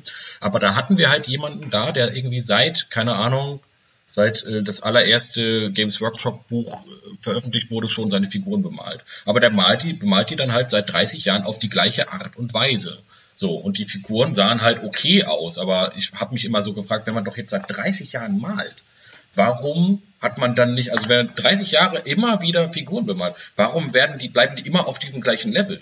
Ja, das heißt also, man kann jetzt 30 Jahre lang Spiel leiten, aber man kann auch, es kann natürlich auch sein, dass man sich 30 Jahre lang dabei nicht weiterentwickelt, sondern äh, man, man macht dann halt das, was äh, vor 30 Jahren halt Usus war, Dungeon Crawl, Waywarding und alles, was dazugehört. Und das muss jetzt auch nicht immer schlecht sein, wenn man da Bock drauf hat, so ein klassischer Dungeon Crawl mit Waywarding und das Abenteuer hier, da ist der Eingang vom Dungeon, das ist das Ende vom Dungeon und äh, jetzt zieht ihr da einfach mal durch. Es gibt auch kein Klo im Dungeon, wie immer. Ja, und das ist halt eben dann die, das ist dann das klassische Railroading-System. Und jetzt kloppen wir uns da durch und alle haben Spaß. Es ist dann ein cooler Abend. Aber ähm, hier wird halt eben äh, versucht, und das merkt man halt eben, das ist nämlich das große Problem, glaube ich, beim Schreiben eines Abenteuers, man will ja nicht Railroaden. Man möchte ja eben versuchen, äh, dem Spielleiter Option zu geben und auch dem Spieler Option zu geben, eine gewisse Flexibilität im Abenteuer auch zu haben. Und das sieht man auch, dass du das wirklich hier versucht hast, diesen kleinen Spagat zwischen Railroading und Sandboxing irgendwie hinzubekommen. Weil natürlich, wenn man ein Abenteuer schreibt, ist das immer so ein bisschen, äh, muss man immer gewisse Bahnen haben, in dem sich das Abenteuer bewegt. Ähm, und das hast du natürlich hier auch ja. mit dem Setting sehr gut im Prinzip äh, eingearbeitet. Wir können dann zum Beispiel auch schon sagen, dass diese ähm. ganze dass der gesamte Rahmen natürlich auch schon sehr dankbar ist. Du hast halt diesen Wald, ja, in dem bewegt man sich. Das heißt, du hast also von der Spielstruktur schon mal ganz klar gesagt, ich habe jetzt hier nicht äh, äh, einen riesigen Landstrich, sondern es ist halt dieser Wald. Das heißt also, man hat da schon eben äh, einen angenehmen äh, äh, Rahmen gegeben, ohne das und und wenn man einen guten Hook hat, dann wollen die Charaktere auch in diesem Wald bleiben und jetzt nicht irgendwie noch was anderes machen. Ja, ja das sind also, du, du, ich muss gucken, ob das alles zusammenkriegt. ja, ich habe manchmal lange Monologe. Ja, ja, ich. Äh, nee, nee, nee, nee, das ist, das, das ist nicht schlimm, das ist nicht schlimm, aber da waren sehr viele interessante äh, Informationen drin, auf die ich eingehen möchte. Das, das meine ich damit. Also erstmal das mit den Dungeon Crawler und den, den, den Railroad und so weiter. Also ich sehe das auch. Für mich sind das alles so Sachen, das sind Techniken, das ist Handwerkszeug, das hat alles seine Berechtigung, ja, weil ich finde find das auch teilweise sehr unberechtigt, immer diesen Hate gegen Railroading, ja. muss ich mhm. ganz ehrlich sagen. An der richtigen Stelle hat es, seinen, äh, hat es seine Berechtigung und man kann diese Dinge ja auch in Sandboxen mitbenutzen. Man ist ja nicht alles immer nur puristisch zu betrachten. Ja, Game Design ist ja mehr, das ist ja das Schöne, wir können ganz viele Sachen miteinander kombinieren. Ähm, das Ding ist natürlich bei einem Kaufabenteuer, du, also für mich ist das ein Unding wenn du dir, dich für ein Setting entscheidest in einem Kaufamt, du musst das irgendwie begrenzen, weil sonst brauche ich nichts rausbringen. Natürlich. Selbst wenn es sandboxig ist, du hast selbst da eine Grenze. Und natürlich kannst du sagen, okay, dann gebe ich halt nur Plot-Hooks und Abenteuer-Hooks und den Rest mach mal selber, weil ein Ziel wollen wir auch nicht festlegen, weil das wäre ja dann schon wieder eine gewisse Railroad-Struktur. Aber das Ding ist, sobald du einen Start und ein Ziel hast, ist egal, was dazwischen passiert, ist immer ein Weg, weil du diese zwei Punkte hast. Ja. Das wird, das ist eine Illusion. Das ist eine Illusion, dass wir, äh, äh, komplett nicht lineare Geschichten in der Form. Das funktioniert nicht, weil das einfach nach hinten raus massiv unbefriedigend ist, wenn wir nicht irgendwann ein gewisses Ziel verfolgen. Egal was dieses Ziel ist, egal ob wir das von Anfang an definiert haben oder hundertmal zwischendrin geändert haben, ist total Ritze. Aber irgendwann wollen wir ein Ziel verfolgen, weil sonst sind diese Geschichten unbefriedigend. Das ist einfach so. Genau. Ähm, und wenn du so ein Set, und wenn du so ein Setting hast, gehe ich einfach auch davon aus, okay, wir haben uns das angeguckt. Ich meine, das wird jetzt auch Geld kosten, mhm. das mache ich ja jetzt, stelle ich jetzt nicht umsonst rein. Ähm, und wir uns dafür entschieden haben, dafür Geld auszugeben, dann denke ich mir, hat man doch auch die Erwartungshaltung, dass man das dann auch irgendwie spielt. Natürlich. Und nicht sagt, okay, wir sind jetzt in den Wald reingegangen, ah, lass mal wieder rausgehen, das ist scheiße. Ja. nee, aber ja, man, man versucht ja trotzdem eben, äh, man hat ja trotzdem eben einfach immer dieses, äh, wenn man ein Abenteuer halt hat, also man entscheidet sich ja auch als Spielgruppe dafür, ein Abenteuer zu spielen. Das heißt, man entscheidet sich auch gemeinsam geschlossen in diesem Abenteuer zu bleiben. Aber trotzdem kann man ja auch ein Abenteuer haben, äh, wenn es jetzt, ich sag mal, schlecht geschrieben ist, wo halt wirklich dann, okay, ihr seid jetzt da, dann nächstes seid ihr da, dann seid ihr da, dann seid ihr da und die Spielcharaktere haben überhaupt kein Gefühl, dass sie überhaupt hier irgendeinen Einfluss haben. Und bei dir hat man halt wirklich das Gefühl, okay, äh, in diesem Rahmen können die Charaktere sich sehr frei bewegen, aber das ist halt auch grundsätzlich jetzt ja. äh, ähm, natürlich in gewisser Weise ein Sandbox-Abenteuer. Das ist jetzt halt auch äh, nichts komplett Neues. Das gibt es natürlich auch schon, dass Abenteuer natürlich eine offene ja, ja. Erzählstruktur haben. Hier äh, Flucht des Strat oder sowas hat das ja auch in diese Richtung. Ähm, grundsätzlich glaube ich auch die neueren WOTC-Abenteuer haben sowieso eine etwas offenere Erzählweise als damals. Ja. Äh, das hat, hat sich da schon ein bisschen etabliert. Was aber gerade bei diesen 300 Seiten Büchern für so einen Spielleiter auch ganz schöne Hölle sein kann, wenn er halt eben dieses Buch von hinten nach vorne einmal komplett durchlesen muss, ja, damit er weiß, was passiert. Wenn du, wenn du die Situation hast, dass du ähm, ein Spieler treffen eine Entscheidung, die jetzt unwahrscheinlich ist und dann auf einmal äh, heißt, musst du so im Kopf, Moment, jetzt muss ich, jetzt bin ich, sind wir gerade auf Seite 42, jetzt muss ich auf Seite 230 oder wohin muss ich noch mal hin? Genau. Ah! Das, das, ist, das ist ja, das ist, ähm, ja. Das ist der wesentliche, das ist der wesentliche Vorteil, wenn du das, also wir printen das ja nicht, ähm, das ist ja eine reine Digital-PDF-Anwendung. Der Vorteil ist aber, wir haben ja auch, ich weiß nicht, ich hoffe, es ist euch aufgefallen, da sind Verlinkungen drin, intern in den Seiten äh, die, du meinst die ja, Bookmarks ja. Äh, äh, auf der linken Seite? Ja, ja, ja klar, sicher. Ja. Das ist, äh, nee, nee, nee, nee, nee, ich meine auch im, im Text. Im Text sind ja auch Seiten, äh, da kann man auch springen. Ja, ja. Es kann sein, dass es in dem Dokument, was ich euch Also mir ist es also jetzt nicht aufgefallen. Es kann natürlich auch sein, dass das jetzt explizit an diesem Dokument liegt, das du uns jetzt geschickt hast. Ähm, aber im, äh, ich glaube, das ist eine Mischung aus beidem, aber das ist okay. Im, im Inhaltsverzeichnis kann ich das, im Inhaltsverzeichnis kann ich das machen. Aber es kann auch sein, das dass geht wir, auch das kann auch sein, dass, dass es vielleicht, weil wir das ja hier direkt über den Browser geöffnet haben, dass vielleicht wir das uns deshalb nicht direkt Nee, ich habe es jetzt hier auch im PDF, äh, im, im, im Foxit Reader, ich benutze den Foxit Reader als PDF-Reader. Ähm, also ich gehe mal davon aus, dass wenn ich normalerweise auf einen Namen klicken also, würde, dass dann ein Link äh, zu dem Charakter kommen? Ah, ja, nee, das ist nämlich, das? ja, nee, ja, ja, genau. Das, das ist nämlich noch so ein bisschen die Baustelle rein funktional. Das ist aktuell so da, wo, wenn du im Dokument zum Beispiel stehen hast, äh, in Klammern Seite 32, dann müsste man auf die Seitenzahl klicken, damit das funktioniert. Aber ähm, ah, okay, ja, das klappt tatsächlich. Äh, Ach, das habe ich noch gar nicht ausprobiert. Dass, wenn ich auf die Seitenzeit klicke, dann springt er zu der Seitenzeit. Das ist ja, ja toll. Das, äh, das, aber das, das, muss ich wissen vorher. Ja, das wusste ich jetzt tatsächlich. Also, ja, ja, ja, genau, ja, genau, genau, genau. Da kommen wir vielleicht zu dem Punkt. Ne? Mhm. Ne? Also wenn man das, das ganze Ding, das wird eine ZIP-Datei sein, die man bei Dungeon Master Skill dann runterladen mhm. kann. Man wird zwei Beschreibungsdokumente mitbekommen. Einmal, wie man mit diesem PDF arbeitet, also dann auch mit dem Lesezeichen. Äh, dann kann man ja bei, also zumindest bei Adobe äh, Reader kann man auch einstellen, dass er so eine, so eine Back äh, Log-Funktion, also dass du zurückspringen kannst im Dokument. Also was mir oder uns da wichtig war, dass man halt mehr oder weniger aktiv mit dem Dokument arbeiten kann, ohne sich haufenweise Notizen machen zu müssen. Weil das, das, ja. das ist unabhängig davon, was ihr vorhin gesagt habt, dass es mit normalen Blättern hin und her springen einfach mega nervig ja. ist. ja. Ich hasse es. Ich habe es immer gehasst, dass ich, wenn ich schon dieses Buch gekauft habe, wieder nochmal auf Notizen machen muss. Ja. Warum? Das, das hat mich immer so frustriert. Ähm, da haben wir hier natürlich versucht, entgegenzuwirken, indem man äh, die Technik des Readers und des Dokuments in sich ausnutzt und dann hin und her springen kann. Ich habe jetzt zum Beispiel auch immer netterweise und die Sachen, die ich aus dem Monster Manual oder aus anderen Büchern genommen habe, auch immer mit den Klammern geschrieben, auf welcher Seite findet man das, damit man relativ schnell gucken kann. Ich meine, ich wette, viele Leute werden eh googeln äh, und sich das irgendwo herziehen.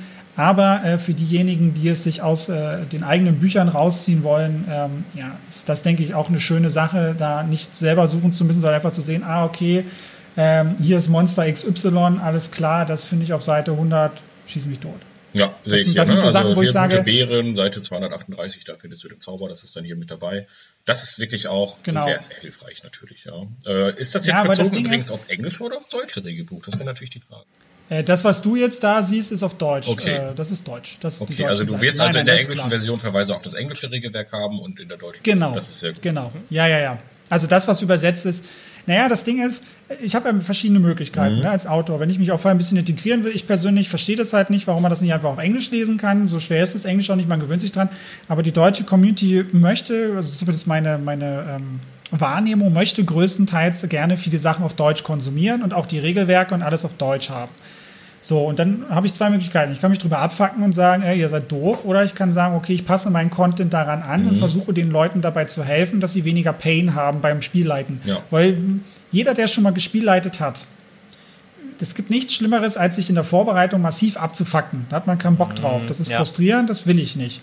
Und wenn mich das Dokument oder das Abenteuer maximal dabei unterstützt, diese Vorbereitung, Nachbereitung oder das Spieleleiten selbst äh, maximal gut äh, durchzuführen für meine Bedürfnisse, dann macht das Abenteuer meiner Meinung nach schon etwas ganz doll richtig. Ich meine, wir müssen uns nichts vormachen. Eine schlechte Spielleitung kann jedes gute Abenteuer einfach scheiße machen und umgekehrt genauso. Jede gute Spielleitung kann aus scheiße Gold machen. Wenn du ein Kack-Abenteuer hast, kannst du auch jemanden haben, der das super macht. Ja. Ja, ja. eben. Also die macht dann halt aus dem Kack-Abenteuer was komplett anderes. Aber ähm, ja, man, mu ja. man muss halt man muss es ja halt auch mal so sehen. Ne? Ich hoffe ja, dass es ja viel gedownloadet wird. Ja? Mhm. Ähm, da würde ich mich natürlich sehr drüber freuen, egal ob im deutsch- oder englischsprachigen Raum. Äh, Dankeschön. Und mal, angenommen, ich nehme jetzt mal eine fiktive Zahl von 1000 Leuten ja. insgesamt, downloaden sich das, kaufen das. Ich habe, ich als Einzelperson habe einmal die Arbeit gehabt, diese Seiten dazu zu schreiben. Das hat mich vielleicht zwei Stunden Arbeitszeit in Summe gekostet, weil ich mache das immer gleich, wenn ich es mir ausdenke, suche das mit raus, das ist Bestandteil meines Workflows. Und dann profitieren tausend Leute davon. Ja. Und jeder weitere, der sich dieses Dokument kauft, profitiert dann davon und spart viel Zeit. Wenn wir das in Summe hoch, wahrgenommen, die brauchen dann eine Stunde oder auch zwei Stunden, um das dann nachzuschlagen und zu suchen, wie ich. Überleg mal, wenn du 1000 Leute hast, die haben dann 1000 bis 2000 Stunden haben wir insgesamt gespart. Mhm. Ist jetzt vielleicht ein bisschen überzogen, das so zu betrachten, aber wenn ich das in Summe sehe, ist das einfach geil. Da kann, klar, mache ich ja. die Arbeit. Und ganz ehrlich, äh, man merkt sich dann halt, okay, das ist ein Abenteuer vom Christoph, ja, wenn der wieder eins rausbringt, dann weiß ich, ah, da sind die Seitenzahlen drin. Das ist einfach schon mal geil, dass man das einfach das weiß. Schön. Ja, wenn der Christoph ja, halt in einem halben Jahr schon das nächste raushaut und dann wieder. Nein, aber genau. ne, es ist halt äh, Service. Es ist, ist, halt Service. einfach Service. Genau. Ist einfach so. Das Punkt. ist super und wir sind ja auch einfach im 21. Jahrhundert und es ist schön, wenn du die Möglichkeiten dieses Jahrhunderts ja. auch nutzt. Ja, nicht wie äh, andere äh, äh PDF-Anbieter. Ich meine, wir haben große kommerzielle Anbieter, ja, die, das, die, die, ja. die äh, äh, viel mehr finanzielle Möglichkeiten haben und diese Sachen aber nicht nutzen. Und es ärgert mhm. mich immer ja. wieder, ähm, wenn solche, das sind ja Basics im Prinzip, auch Verlinkungen. Das ist ja gar nicht so schwer. ja, ähm, Nein, das mal einzubinden. Ja? Und wenn man da halt eben wesentlich mehr Geld auch für seine Abenteuer haben möchte, teilweise, also wenn da irgendwie WOTC für äh, seine alten PDFs, neue von neuen Abenteuern gibt's ja leider keine PDFs, ähm, da immer noch irgendwie 30 Euro oder sowas für haben will, dann erwarte ich persönlich, dass das dann wenigstens auf den aktuellen Usus, auf den aktuellen Standard angepasst ist. Wirst du nicht kriegen. Wird man natürlich nicht kriegen. kriegen. muss man selber machen, muss man sich die Arbeit selber machen. Ja, ähm, und ja. das alles nochmal anpassen, wenn das überhaupt noch geht in teilweise. Ja, das, das, ja? ja? das sind dann halt äh, so, so Sachen, ähm, die mir dann halt auch wichtig sind und das halt einfach anders oder in meinen Augen halt auch besser zu machen als viele Anbieter da draußen. Klar, das ist am Anfang ein bisschen mehr Aufwand, da stecke ich vielleicht auch mehr, am Anfang gerade mehr Arbeit rein, aber hinten raus finde ich halt, ist das extrem lohnenswert ähm, für die Leute, die es dann halt kaufen. Und ja, im Optimalfall natürlich muss man ehrlich sein, ich möchte natürlich gern langfristig auch mit solchen Sachen nebenbei Geld verdienen. Ja, klar. Ähm, und dann ist das für mich natürlich auch ganz klar eine Serviceleistung, um da äh, ja, Kunden Wohlergehen quasi zu generieren. Also was wir jetzt schon mal ja. sagen können, wer die englischen Regelwerke hat, der wird also auch mit Englisch klarkommen und der kann sich dann ja einfach die englische Version ja. kaufen. Äh, da sind dann die Verlinkungen zu den englischen Regelwerken drin und für die Deutschspieler ja. dann eben die deutsche Version mit den deutschen Verlinkungen. Finde ich persönlich sehr gut. Äh, du hast ja schon mitbekommen, Dave und ich sind so richtige Deutschspieler. Äh, deswegen haben wir halt auch die deutschen Regelwerke. Das liegt aber, wir haben so ein bisschen ein kleines Problem immer. Wir mögen halt kein Englisch im Spiel. Äh, das ist halt so eine Eigenheit von uns.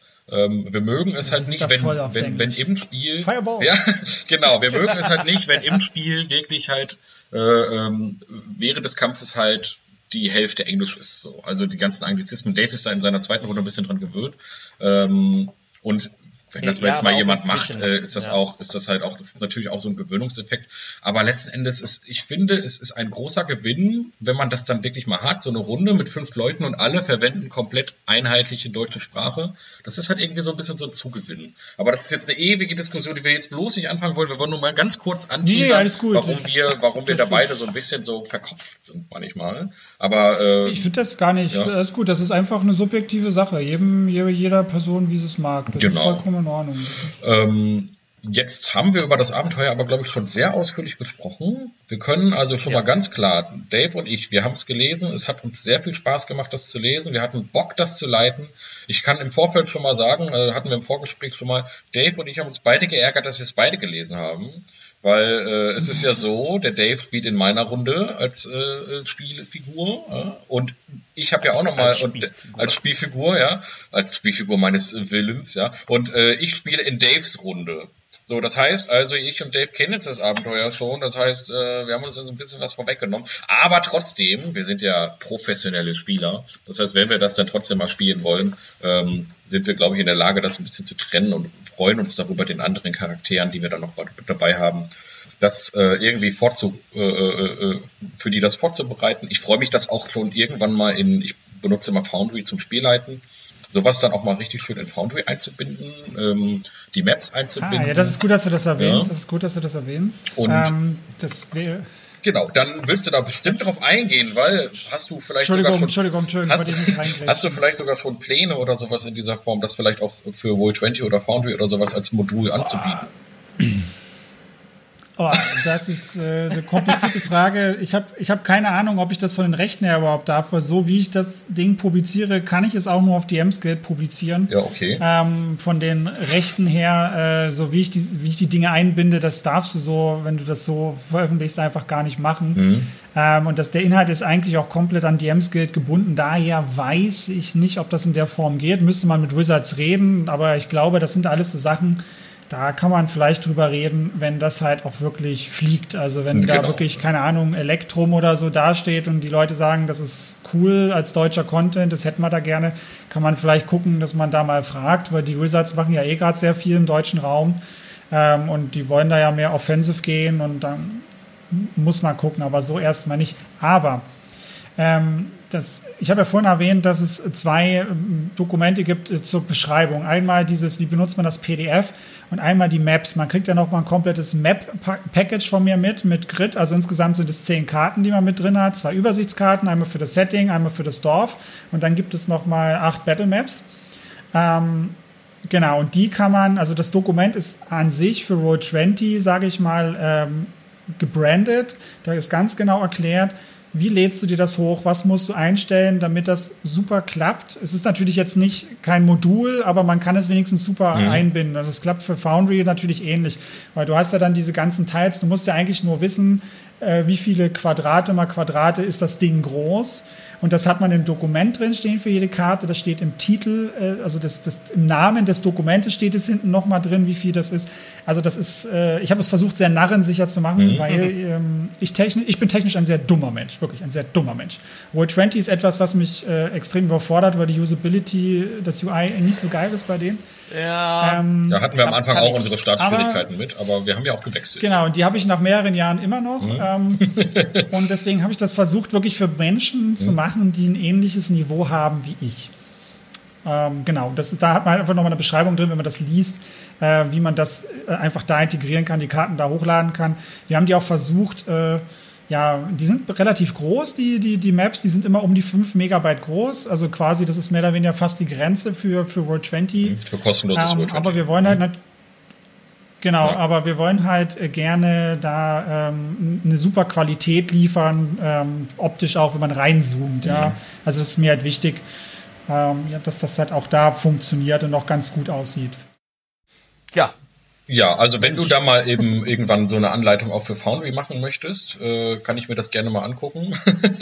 äh, ich, ganz, ich, ich, muss ganz ehrlich sagen, äh, man, äh, wir, wir, können da gerne, das ist ja jetzt vor dem Release, also mit dem Termin ist jetzt schwierig, aber wir können da gerne mal drüber reden, ähm, weil ich habe Foundry selber halt noch nie benutzt, deswegen mhm. wäre das halt eine Mut, Mutmaßung, da eine Anleitung zu machen. Ähm, aber grundsätzlich äh, können wir das gerne mal zusammen machen. Können, können, nee, du hattest auch Foundry, du, was hast du Foundry Videos selber? Ja, ich habe mal zwei Videos über Foundry gemacht. Ich muss mich da mal wieder reinklemmen. Das war so, das war so ärgerlich. Ich habe diese Videos gestartet und dann kam dieses riesige Foundry Update, wo quasi die ganzen Module und so teilweise nicht mehr kompatibel waren. Da habe ich gesagt, okay, jetzt warte ich erstmal, bis die nee. Module angepasst sind an die neue Version und dann mache ich wieder. Und leider ist, ist ja, es noch bei dem und dann mache ich wieder aktuell stehen geblieben. Ähm, aber ich habe eigentlich vor, dieses kleine Foundry Tutorial Videos mal wieder zu starten. Ähm, und vielleicht mache ich auch einfach dann so ein Tutorial-Video, wie man denn so eine Battle Map mit Grid oder sowas vernünftig einbindet. Dann kann man da ja vielleicht einfach mal drauf verweisen. Das wäre vielleicht mal so ein kleines Tutorial, ähm, wenn man dann eine Map mit Grid hat, wie man das eigentlich macht, damit, der, damit das Grid auch vernünftig in, das, in die Battle Map übernommen wird. Ähm, genau. Äh, sehr gerne, ja.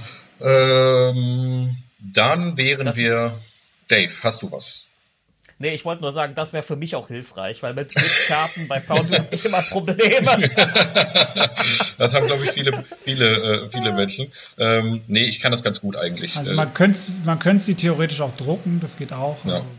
Man, man kann eben, das ist halt das Schöne, man kann digitale Karten ja eben sehr flexibel nutzen, man kann Beamer benutzen, man kann Fernseher auf den Tisch legen. Vielleicht nicht unbedingt den Röhrenfernseher, aber ja, es funktioniert. Also auch dafür geht äh. es. Wir haben das mit einer hohen Auflösung. Das ist halt, die, die, die Spielleitungen haben natürlich dann die, die äh, sage ich mal, die ganzen Informationskarten im Dokument mit drin. Weil gerade, äh, also ich muss mal so sagen, der, der letzte, also der, der, der zentrale Boss-Encounter, nenne ich es mal, im, im Spiel ist ja schon sehr taktisch.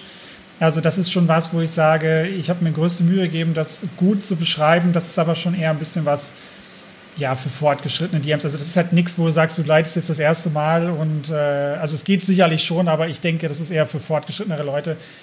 Ähm, Sagt ja auch das Charakterlevel, ne? Also Stufe 6, da hat man schon mal ein bisschen gespielt, ja. ne? Stufe 6, Stufe 8. Ähm, ja.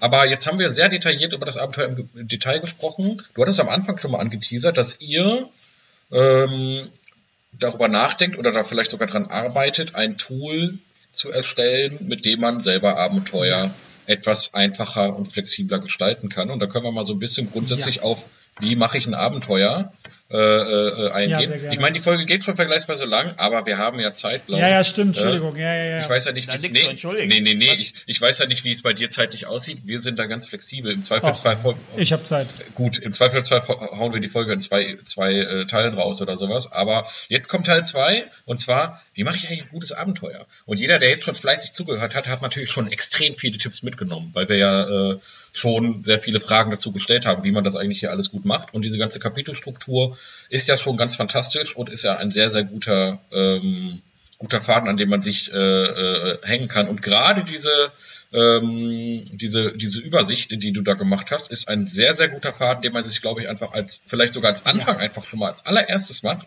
und dann anhand dessen ja. vielleicht sogar erst das Abenteuer gestaltet. Aber ähm, ihr habt also ein Tool, äh, im, im Kopf. Ja, ich weiß ja nicht, wie weit ihr da schon seid oder ob ihr jetzt im Prinzip sagt, das muss jetzt erstmal hier fertig werden und dann als nächstes äh, Projekt kommt quasi dieses Tool. Was magst du uns nee, da was zu erzählen? Schon, wir sind schon drin. Magst du uns da mal so ein bisschen was zu erzählen?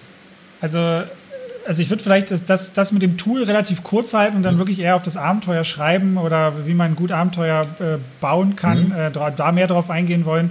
Ähm, das Tool-Ding, also wir sind halt gerade, das ist eigentlich unser Hauptberuf gerade. Wir haben eine Projektförderung an der Universität äh, zu dem Thema, ähm, weil wir eine, ja, eine digitale Plattform schaffen wollen, beziehungsweise so eine Plattform schaffen wollen zur digitalen Unterstützung am Tisch. Äh, wir möchten halt, dass wir weiter am Tisch zusammenspielen, aber mit einer App spielleiten können. Wir wollen Spielleitungen ähm, ja unterstützen, indem sie einerseits browserbasiert einen Web-Editor haben, mit dem sie ihre Abenteuer schreiben können und das dann mit einer App am Tisch relativ flexibel spielleiten können. Die Grundstruktur kannst du dir ähnlich vorstellen wie das Abenteuer oder was ich jetzt erklären werde. So werden die Sachen aufgebaut sein, tendenziell eher szenisch, weil das Dinge sind, ähm, das funktioniert. Damit kannst du sehr, sehr gute Abenteuer bauen, rein strukturell, wie ihr seht anhand der äh, Struktur, die ich gewählt habe.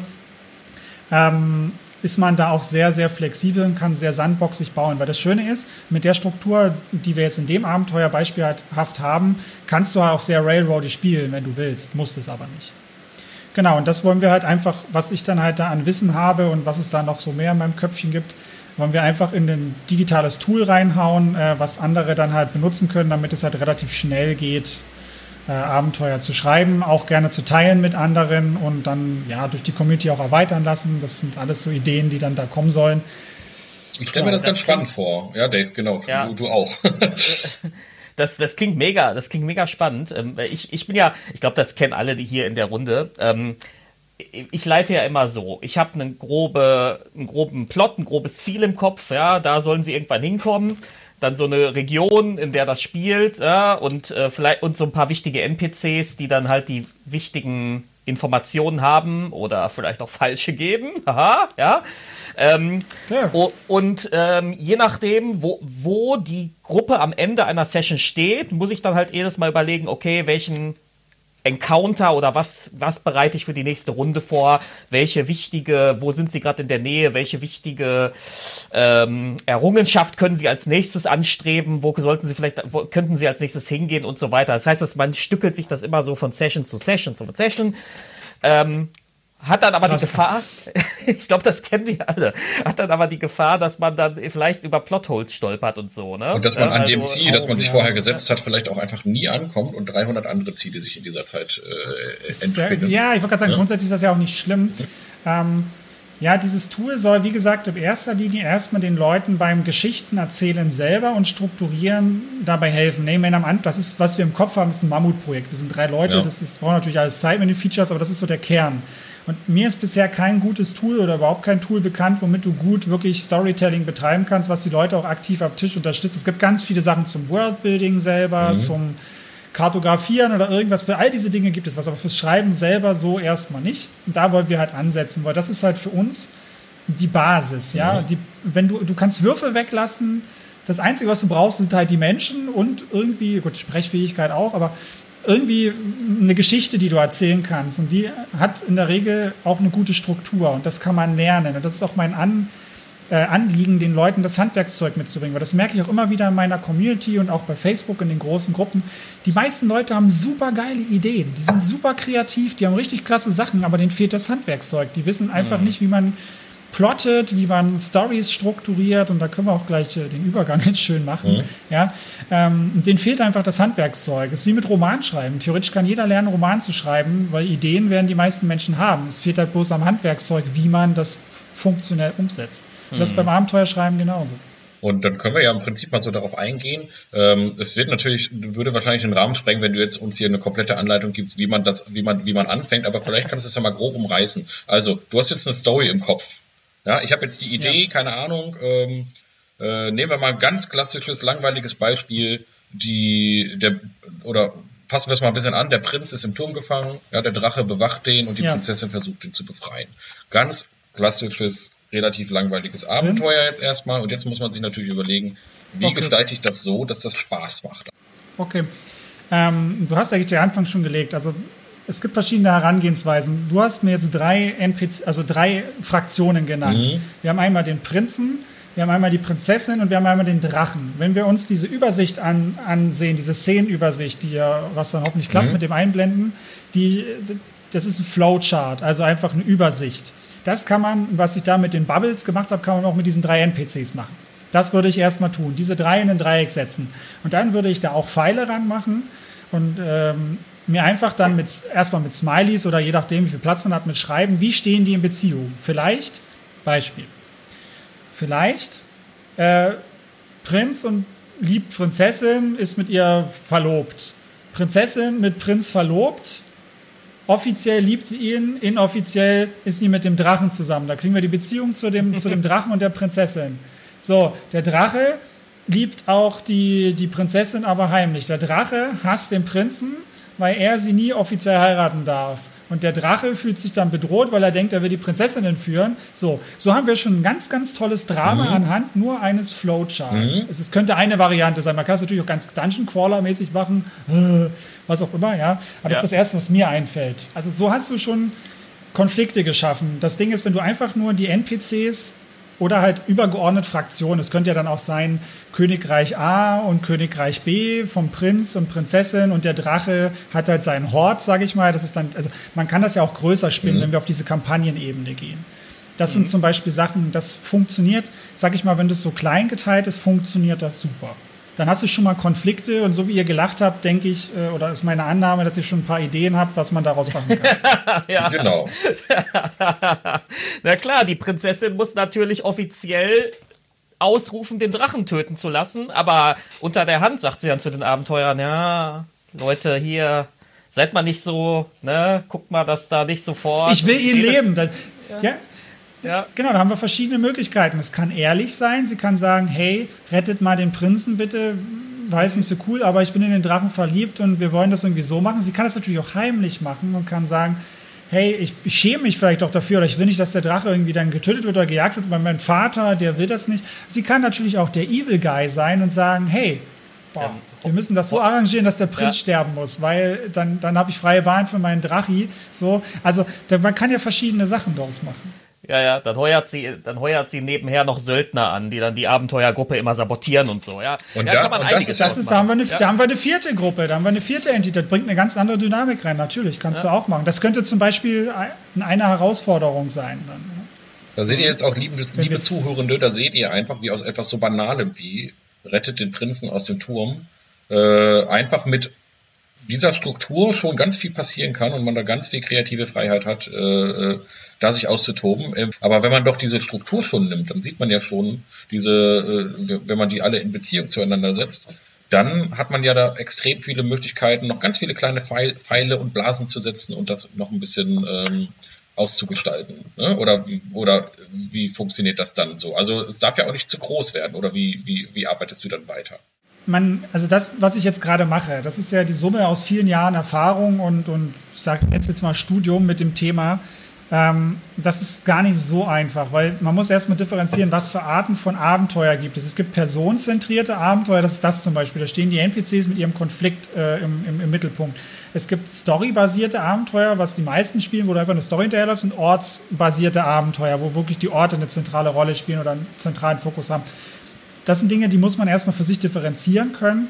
Deswegen würde ich für Leute, die ganz am Anfang stehen, noch einfacher anfangen, die erstmal überlegen, okay, überleg dir eine Endszene, was soll irgendwie das Ziel sein, wie du es am Anfang schon gesagt hast, okay, äh, rette den Prinzen aus dem Turm, das ist ein Ziel. Ich meine, wir haben ja gerade gesehen, anhand dieser Konstellation, die wir aufgestellt haben, der Beziehungen, da können wir ja ganz viele Ziele dran ableiten, mhm.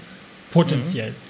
Wir nehmen uns aber, es ist immer erstmal einfacher, weniger Auswahl zu haben. Deswegen mag ich auch so ganz große Sandboxen immer nicht, weil zu viel Freiheit überfordert Menschen mhm. auch. Es ist einfach so. Es ist nicht böse gemeint, aber das ist, geht uns allen ja. so. Weil das auch mit viel Verantwortung, Eigenverantwortung im Handeln zu tun hat. Und wenn man, sage ich mal, diese Sicherheit nicht hat, aufgrund von mangelndem Handwerkszeug in dem Fall, dann wird das auch schwer.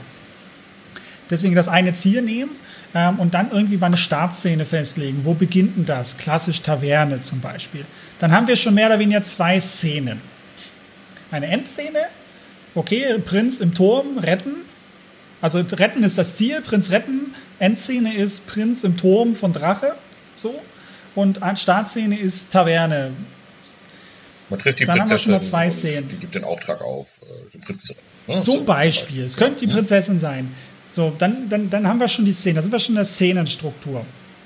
Was braucht jede Szene?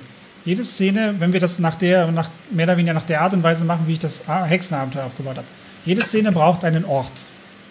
Es gibt keine Szene ohne einen Ort. Es geht nicht. Du hast hier die Taverne, den Turm. Das ist immer ein Ort. So, dann kannst du dir irgendwas zu dem Ort überlegen. Was ist vielleicht an dem Ort besonders? Die Taverne ist vielleicht eine kleine Hütte. Vielleicht gibt es da drunter einen Keller, wo die Söldner-Banditen rumsitzen von der Prinzessin und schon drauf warten und lauschen. Was weiß ich, könnte ja sein. Dann muss es in jeder Szene immer Informationen geben, die Spieler oder Spielende erleiten können. Oder Loot, irgendwas zur Belohnung, nenne ich es mal.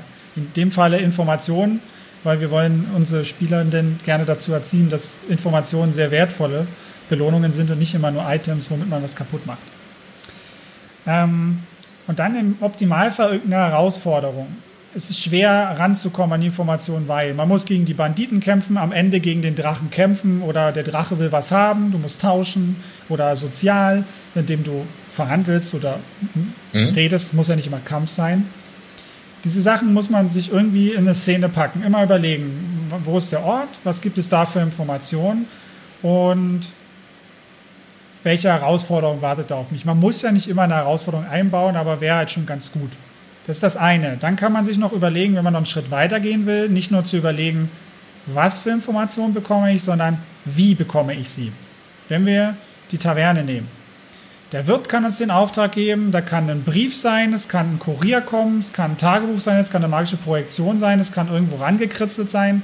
Weil letztlich, das muss man ein bisschen verstehen, warum ich das so explizit einzeln mache. Das sind alles einzelne Bausteine, mit denen man spielen kann, weil letztlich ist es scheißegal, wie du eine Information bekommst. Wenn die vorher den NPC umgenietet haben, wo du geplant hast, der Wirt hat die Info, ist scheißegal, da liegt da halt ein Brief um von der einen arm, arm einsamen Prinzessin, die ihren Prinzen vermisst.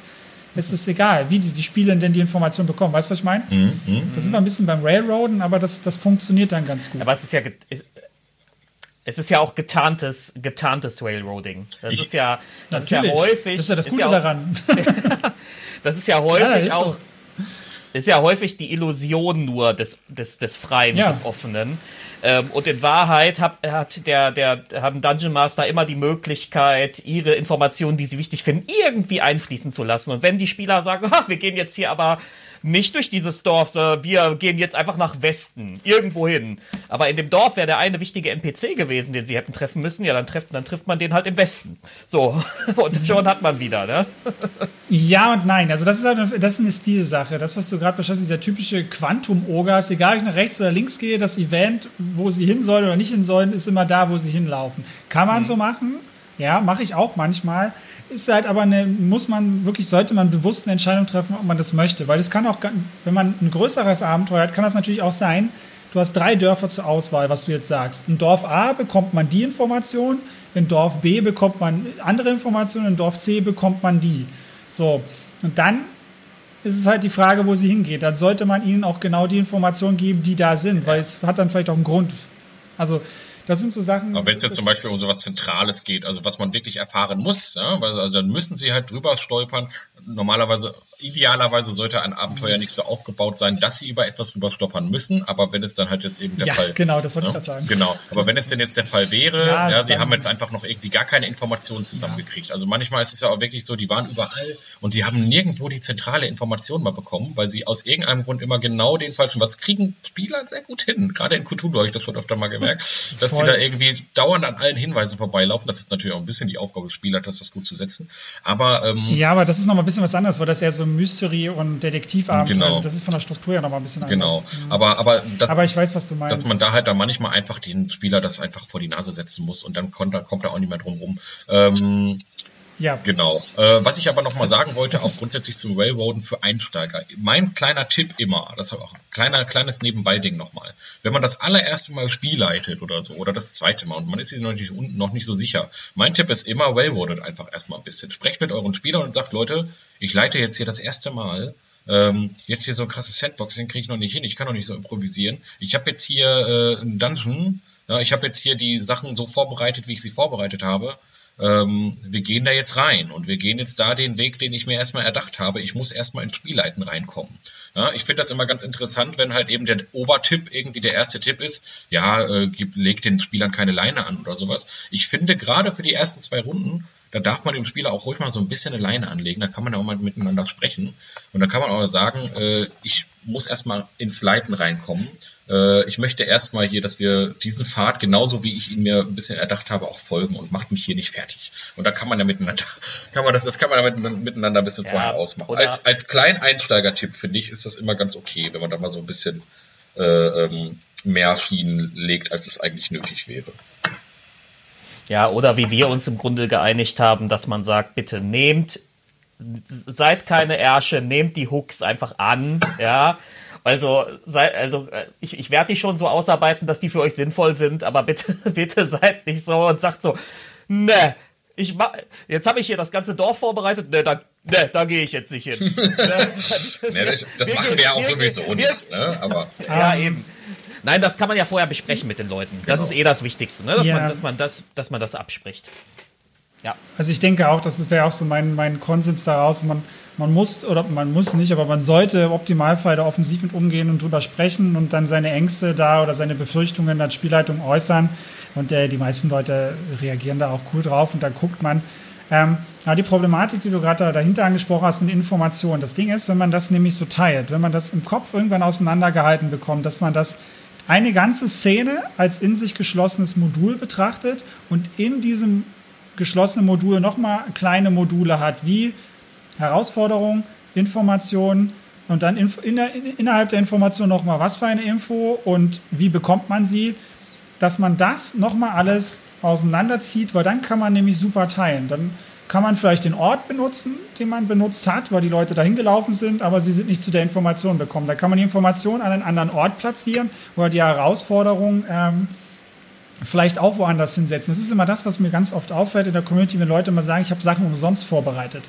Das ist total egal, ob dein Dungeon irgendwo im Wald in der Höhle ist oder ob dieser Dungeon dann irgendwo ein kleines äh, Kerkersystem irgendwo in der Lagerhalle in der Stadt ist oder von mir aus die, äh, keine Ahnung, verqueren äh, Gemächer in irgendeiner Villa sind. Das ist total Ritze. Wenn du fünf Räume da drin hast oder zählen kannst, dann hast du drei Räume. Und was ist das Wichtige in dem Raum? Doch nicht, dass es eine Höhle ist, sondern einfach, dass da das drin ist, was du haben willst. Und das kannst du so ziemlich überall platzieren bisschen umflaffen. Es ist ja wie mit Flüchen oder wie mit Magie oder so. Oder ne, mhm. ne, dann, dann rafft dich halt ein Fluch hin und im, äh, im Setting im Jahr 3500 sind es alles Nanobots, die dich halt niedermähen. Das, der Effekt ist doch das gleiche. Ist doch scheißegal, was es dann ja. endlich ist. Und das, das ist halt immer das, was ich versuche zu predigen, dass man das lernt das auseinanderzuhalten, weil dann bist du irgendwann so flexibel, dass dir das scheißegal ist, wo die Leute hinlaufen. Weil da sind wir wieder bei dem, du musst ein Ziel vor Augen haben. Du musst wissen, wo du hin willst in diesem Abenteuer. Deswegen sage ich immer, fangt erstmal mit einem, mit einem One-Shot an. Deswegen empfehle ich auch diese Struktur. Man hat eine Startszene, man hat eine Endszene und hat drei Szenen dazwischen, wo man sich ein bisschen was ausdenkt dazu. Fertig. Wenn man ganz sicher gehen will, das ist auch das, was ich in dem Abenteuer gemacht habe, jede Szene bekommt zwei oder also optimalerweise mindestens drei Hinweise, die jeweils auf eine andere Szene verweisen. Dann kann man, also wenn die Spielenden das immer noch hinkriegen, diesen Plot dann nicht hinzubekommen, das grenzt dann fast an ein Wunder, weil du in jeder Szene irgendwo eine Info hast, die dich wieder irgendwo hinführt, damit du zum Ende kommst. Also das, das, das geht dann fast ja. gar nicht mehr. Ja, man kann ja, ja eben auch den Spielern ja dann nochmal sagen, würfel mal auf Wahrnehmung, ja. Ah, dir fällt was auf. Ja, das ist ja dann auch einfach das Simpelste, dass man dann oh. den Spieler das auch einfach mal so ein bisschen auf die Nase dreht. Aber ähm, wir haben ein ganz kleines Problem manchmal heutzutage mit der digitalen Vorbereitung von Runden. Das heißt, es ist ja momentan so, bei mir oder bei uns auch, äh, wir leiten auch schon vor Corona nur digital mit, mit äh, äh, Virtual Tabletop Systemen. Und da muss man natürlich seine Runden so ein bisschen so vorbereiten, dass man die Battle Map schon komplett auf einen gewissen Bereich festlegt. Das heißt also, den Dungeon, den man sich vorbereitet hat, der hat ja schon so eine gewisse Optik, dann sind da die entsprechenden äh, äh Encounter auch alle schon entsprechend vorbereitet. Das heißt, da hat man natürlich ja. manchmal so ein bisschen das Problem, man ist jetzt so ein bisschen darauf angewiesen, dass die da dann auch wirklich jetzt so, wie man sich das überlegt hat, da in diesen, diese nächste Szene gehen. Ähm, in der Regel funktioniert das auch mhm. immer. Ja. Aber äh, äh, zu Not einfach halt selber was, ist das halt so. Ja, genau. Also einfacher ist es natürlich eben, wenn man die äh, Battle Maps halt möglichst schmucklos gestaltet, sondern eben äh, relativ einfache Bleistiftpapierzeichnungen quasi auch digital verwendet. Ähm, ganz langweilig ja. muss das jetzt auch nicht aussehen. Äh, aber ähm, das ist so ein bisschen das Problem, je detaillierter und, und hochwertiger die Battlemaps dann manchmal auch digital sind, desto weniger Flexibilität hat man dann auch, auch äh, manchmal bei einigen Szenen. Ne? Ja, ich ja. verstehe, was du meinst. Also mhm. die Vorbereitungen, wenn ich online leite, sind bei mir auch immer mehr. Also ich muss dazu sagen, ne? Mhm. das beißt sich ganz doll. Wie ich Abenteuer vorbereite, das ist, also das ist komplett mehr oder weniger das Gegenteil von dem, was ich predige, mhm. ja, was man, wie man das machen könnte, sollte, wenn man keine Sicherheit hat. Aber ich weiß, was ich tue. Mhm. Ähm, das, ist, das Ding ist, ich improvisiere in der Regel alles. Ich stecke, also wenn ich den Leuten erzählen würde, wie ich das selber mache für private Runden, ich setze mich hin und rede mit meinen Spielenden, worüber, was wollen wir das nächste Mal bespielen, was soll das Setting sein und höre ganz viel zu, schreibe mir ganz viel mit und leite anhand dieser Dinge drei Oberthemen ab. Das ist wie beim Hexenabenteuer. Dark Fantasy, Skurrilität und Hexen. Das waren meine drei Oberthemen. Und anhand dieser Themen baue ich alles in diese Welt. An dieser Hand diese Themen mache ich Worldbuilding. Ich gehe ich geh immer wieder im Kopf durch, das, was ich mir gerade ausgedacht habe, passt das zu diesen drei Kategorien? Im Optimalfall zu allen dreien oder zumindest zu einer dieser Kategorien. Wir spielen gerade ein Wüstensetting. Wir haben drei Schlagworte: Ägypten, Fluch der Karibik und Tausend und eine Nacht. Wir haben zum Beispiel in der Mitte der Wüste gibt es ganz viel roten Sand, der sich wie Meer verhält, wie ein riesiger See oder riesiges Meer mittendrin. Da gibt es Luftschiffe und es gibt ganz viele Basare mit Tausend. Das sind diese Elemente. Und dann kannst du das reinbauen, wenn du das immer wieder vor Augen hast. So baue ich meine Welten. Ich denke mir für die, ich denke mir Orte aus, wo ungefähr Städte sind. Denke mir 10 bis 15 Städte aus, schreibe zu jeder Stadt eine A5-Seite. Was die Ökonomie in drei, vier Sätzen, die Beschreibung, wie mit meinen NPCs. Was, was macht die besonders? Und so ein Kurzüberblick, wie das im Abenteuer auch drin ist. Wie ist die Population? Qualität der Güter? Mehr nicht. Mhm. So, da habe ich eine Vorstellung von dieser Welt. Weil ich kenne deine Welt, dann kannst du auch gut improvisieren wenn du deine Welt kennst, funktioniert das auch. Und dann kriegen die ein paar Startquests, dann denke ich mir in der Regel ähm, auch ein relativ großes Ziel aus, wo ich mir denke, das ist cool für die und denke mir fünf bis sieben große Plotstränge aus, die dahin führen. Und schmeiße den hin. Und irgendeinen ja. nehmen sie meistens. Und wenn sie den nicht nehmen, dann nehme ich einen neuen. Ja. Das ist aber schon eher was für Fortschritt. Ja, genau. Also das geht ja schon ja, also auch ins Worldbuilding rein, wo du halt auch wirklich äh, äh, noch im großen Rahmen wirklich auch noch eine komplette Welt äh, dir erstellst. Das können wir übrigens auch noch mal zu deinem Abenteuer gerade sagen. Das ist ja einfach ein Wald, den kannst du ja in jedes Setting einfach einbauen. Ne? Also das kann man da übrigens auch nochmal sagen. Das, das ist, gewollt, sehr ja. flexibel. äh, da kann man natürlich jeden ja. Wald und jede, jeden äh, Ortsnamen verwenden, den man möchte. Ne? Wo, wo, wo ich übrigens, äh, ganz kurz, was mich übrigens ein bisschen, noch ein bisschen trauriger gemacht hat, weil bei meinem bei meiner Kampagne, die wir gerade spielen, gibt es auf diesem Kontinent relativ mittig einen Wald, den ich noch nicht so genau ausdefiniert habe. Und das hätte so gut da reingepasst. Ja, das hätte so gut da reingepasst. Ja, aber ich weiß ja jetzt schon, was da passiert, Dave. Ne? Ja, aber eben, nein, ja. eben. Ach, alles gut. Ich, äh, ich, also, ja, solche Settings bieten sich natürlich immer super an, ja. weil du, wenn du eine größere, ich meine, viele, die anfangen damit und angefixt sind, haben immer gleich Bock, einen Kontinent oder eine Welt zu bauen. Das ist ganz häufig so. Ähm, und wenn man nicht weiß, was man macht, kommt man irgendwann relativ schnell an den Punkt, äh, wo man frustriert ist, weil das alles ja. um die Ohren fliegt, weil es zu viel ja. ist. Mhm. Ähm, und das ist halt dann schön, genau, wenn du so ein, so ein Wald-Setting hast, das kannst du halt immer mal irgendwo reinsetzen. Das ja. Ja, generell so vom, vom, wenn man sowas noch nicht gemacht hat, vom Kleinen ins Große. Ja. Ähm, ja. Erstmal, erstmal vielleicht für die ersten Abenteuer irgendwie eine Region vielleicht nur definieren oder meinetwegen nur einen Ort, einen nicht Dorf, mal. eine nur Stadt. Ein Dorf, nur ein Dorf. Ja. Die Ratten im Keller. Ja. ja. Das hat auch Und schon seinen Grund, dass das ein klassischer Hook ist in jedem Computerrollenspiel, dass man erstmal die Ratten im Keller tötet. Da lernt man alle Mechaniken kennen, hat ein Gespräch mit dem Tavernenwirt, lernt das Kampfsystem. Ganz wichtig. Das davon, ja. das ist immer genau, das ist gerade, du sprichst sogar was ganz Wichtiges an einem Computerspiel, hast du Lerneffekte, dadurch, dass du so Prolog. Ich habe zum Beispiel New World gespielt, da hast du am Anfang nur diesen Prolog, wo du einfach nur ein bisschen kennenlernst, wie funktionieren Mechaniken, bla bla. Das ist vollkommen fein, das ist okay, das ist auch nicht zu lang gehalten. Aber als Spielleitung und als ja, Game Designer, Abenteuerdesigner dann im Hintergrund, was wir ja dann alles in einem sind, wenn wir das öfter betreiben, haben wir auch eigene Lerneffekte und das dürfen wir nicht vergessen und die dürfen wir uns auch gerne zugestehen und das ist auch okay, wenn wir am Anfang frustriert sind. Ähm, eben, woher auch? Wenn wir nicht ausgebildete Leute sind, woher sollen wir es können? Try and Error, das mhm. ist einfach so. Und dann dürfen wir uns auch gerne gönnen, mit einem kleinen Dorf anzufangen. Dann haben wir nur ein Mini-Stück Wald drumherum, wo vielleicht die Quest ist.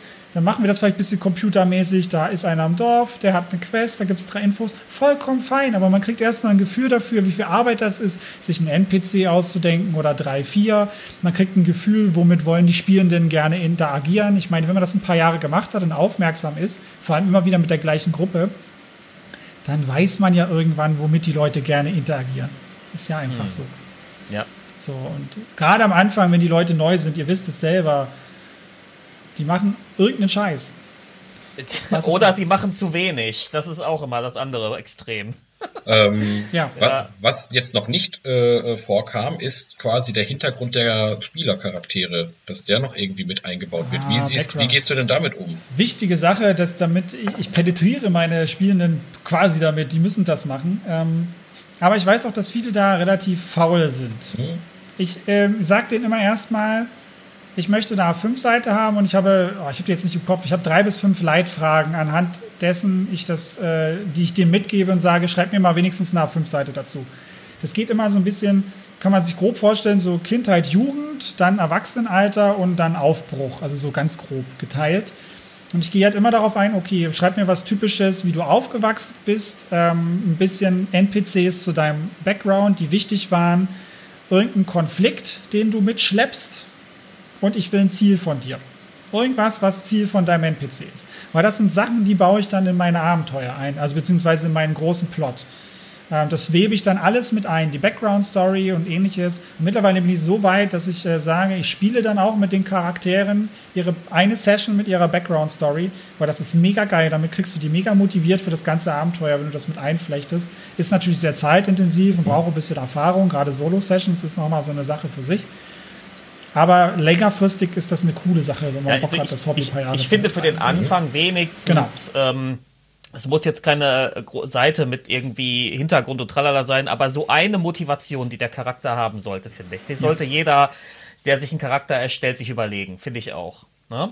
Also eine Motivation, ähm, vielleicht noch drei, drei also ich finde, äh, das, das Modell, man hat so drei Bezugspersonen, die man erwähnt, damit man die eventuell irgendwie auch, äh, ja. mit einweben kann oder sowas. Dass man halt sagt, okay, ich habe halt eben gelernt bei XY, ich habe als Widersacher den XY und so weiter und so fort. Dass man da vielleicht irgendwie solche Charaktere dann einfach, jeder gibt drei Charaktere an und dann kann man dann über ja. Charaktere arbeiten. Ähm, ja. Das ist der das ist gerade eine spannende Sache, die du erwähnst, weil mit dem Tool, was wir bauen wollen, kannst du theoretisch auch äh, diese Solo-Abenteuer, die es auch früher von DSA und auch von D&D gibt, dass, die du alleine spielst mhm. mit einem Dokument, ja. die kannst du da, oder ähnlich, oder ähnlich wie diese Spielbücher, das kannst du dann auch super damit bauen und sowas wollen wir dann auch zum Teil publizieren. Und da habe ich natürlich auch, habe ich auch mega Bock, äh, dann, dass man sich am Anfang Bezugs-NPCs aussuchen mhm. kann, also Variablen, dass das immer an verschiedenen Stellen im Abenteuer dann positiven und negativen Impact haben wird, je nachdem, was für einen Bezug man sich ausgedacht hat so ein bisschen wie so ein Sidekick, was die, die ja auch gerne äh, im Regelbuch, in den Regelbüchern definiert hat. das finde ich halt mega spannend, mit sowas halt zu arbeiten, auch in dem Kontext. Deswegen ist es cool, dass du das erwähnt hast. Das ist auch, äh, finde ich auch sehr, sehr geil mit diesen Bezugs-NPCs, ja. Hm. Aber man ja. kann das auch dann, wenn die Leute unmotiviert sind, ähm, beziehungsweise ich will, mein Ziel ist es ja mit meinen Spielenden, dass sie sehr viel Rollenspieltiefe entwickeln, sehr großen Bezug zu ihrem Charakter. Das ist mir wichtig. Ähm, ich frage, man kann das ja auch anspielen, dann irgendwann zu sagen, hey, wie fühlt sich dein Charakter jetzt gerade in der Situation? Oder äh, du hast eine Tavernensituation und der, der, das kam eine prächtige Lieferung rein, weil sie irgendwie die Karawane beschützt haben und ja, was, was essen denn die Herrschaften gerne? Wir haben alles da, was sie wünschen. Was, was isst denn der, der feine Herr Gnomenmagier gerne? Und dann denken die automatisch erstmal mehr über ihren Charakter mhm. nach. Ja, manchmal sind ja, das so ja. Schnellschüsse, aber wenn du das immer wieder zelebrierst, wird das irgendwann kennen für mhm. diese Charaktere. Also wird irgendwann gesetzt. So kannst du das im Spiel auch super machen, aber musst es halt durchziehen, immer wieder. Ne? Also es gibt ein, ein Rollenspielsystem, das habe ich mal gespielt, als ich in so einem Rollenspielclub in Ulm, die, der geneigte Zuhörer hat davon, hat diese Geschichte schon mal gehört. Ich war in Ulm eine Zeit lang äh, für vier Jahre am Arbeiten und da gab es so einen Rollenspielclub, wo man einfach hingegangen ist jede Woche und da wurde jede Woche irgendwas gespielt. Also das war so ein offener Rollenspielkreis, das war richtig cool, da habe ich extrem viele Systeme kennengelernt. Und da habe ich auch ein System kennengelernt, das nennt sich Dungeon Worlds. Und Dungeon Worlds hat eben in der DNA dieses System schon dieses Bezugssystem drin. Das heißt, du bei, bei der Charaktererstellung musst du schon reinschreiben, äh, in welchem Bezug zu, du zu einem anderen Charakter in der Runde auch stehst. Ja? Das ist auch geil. Und dann ja. steht da halt auch schon, ich mag so und so nicht, weil. Und ich mag so und so sehr gerne. Also jetzt ganz grob runtergebrochen, da stehen andere Sachen drin, aber nur mal so, dass man sich das vorstellen kann.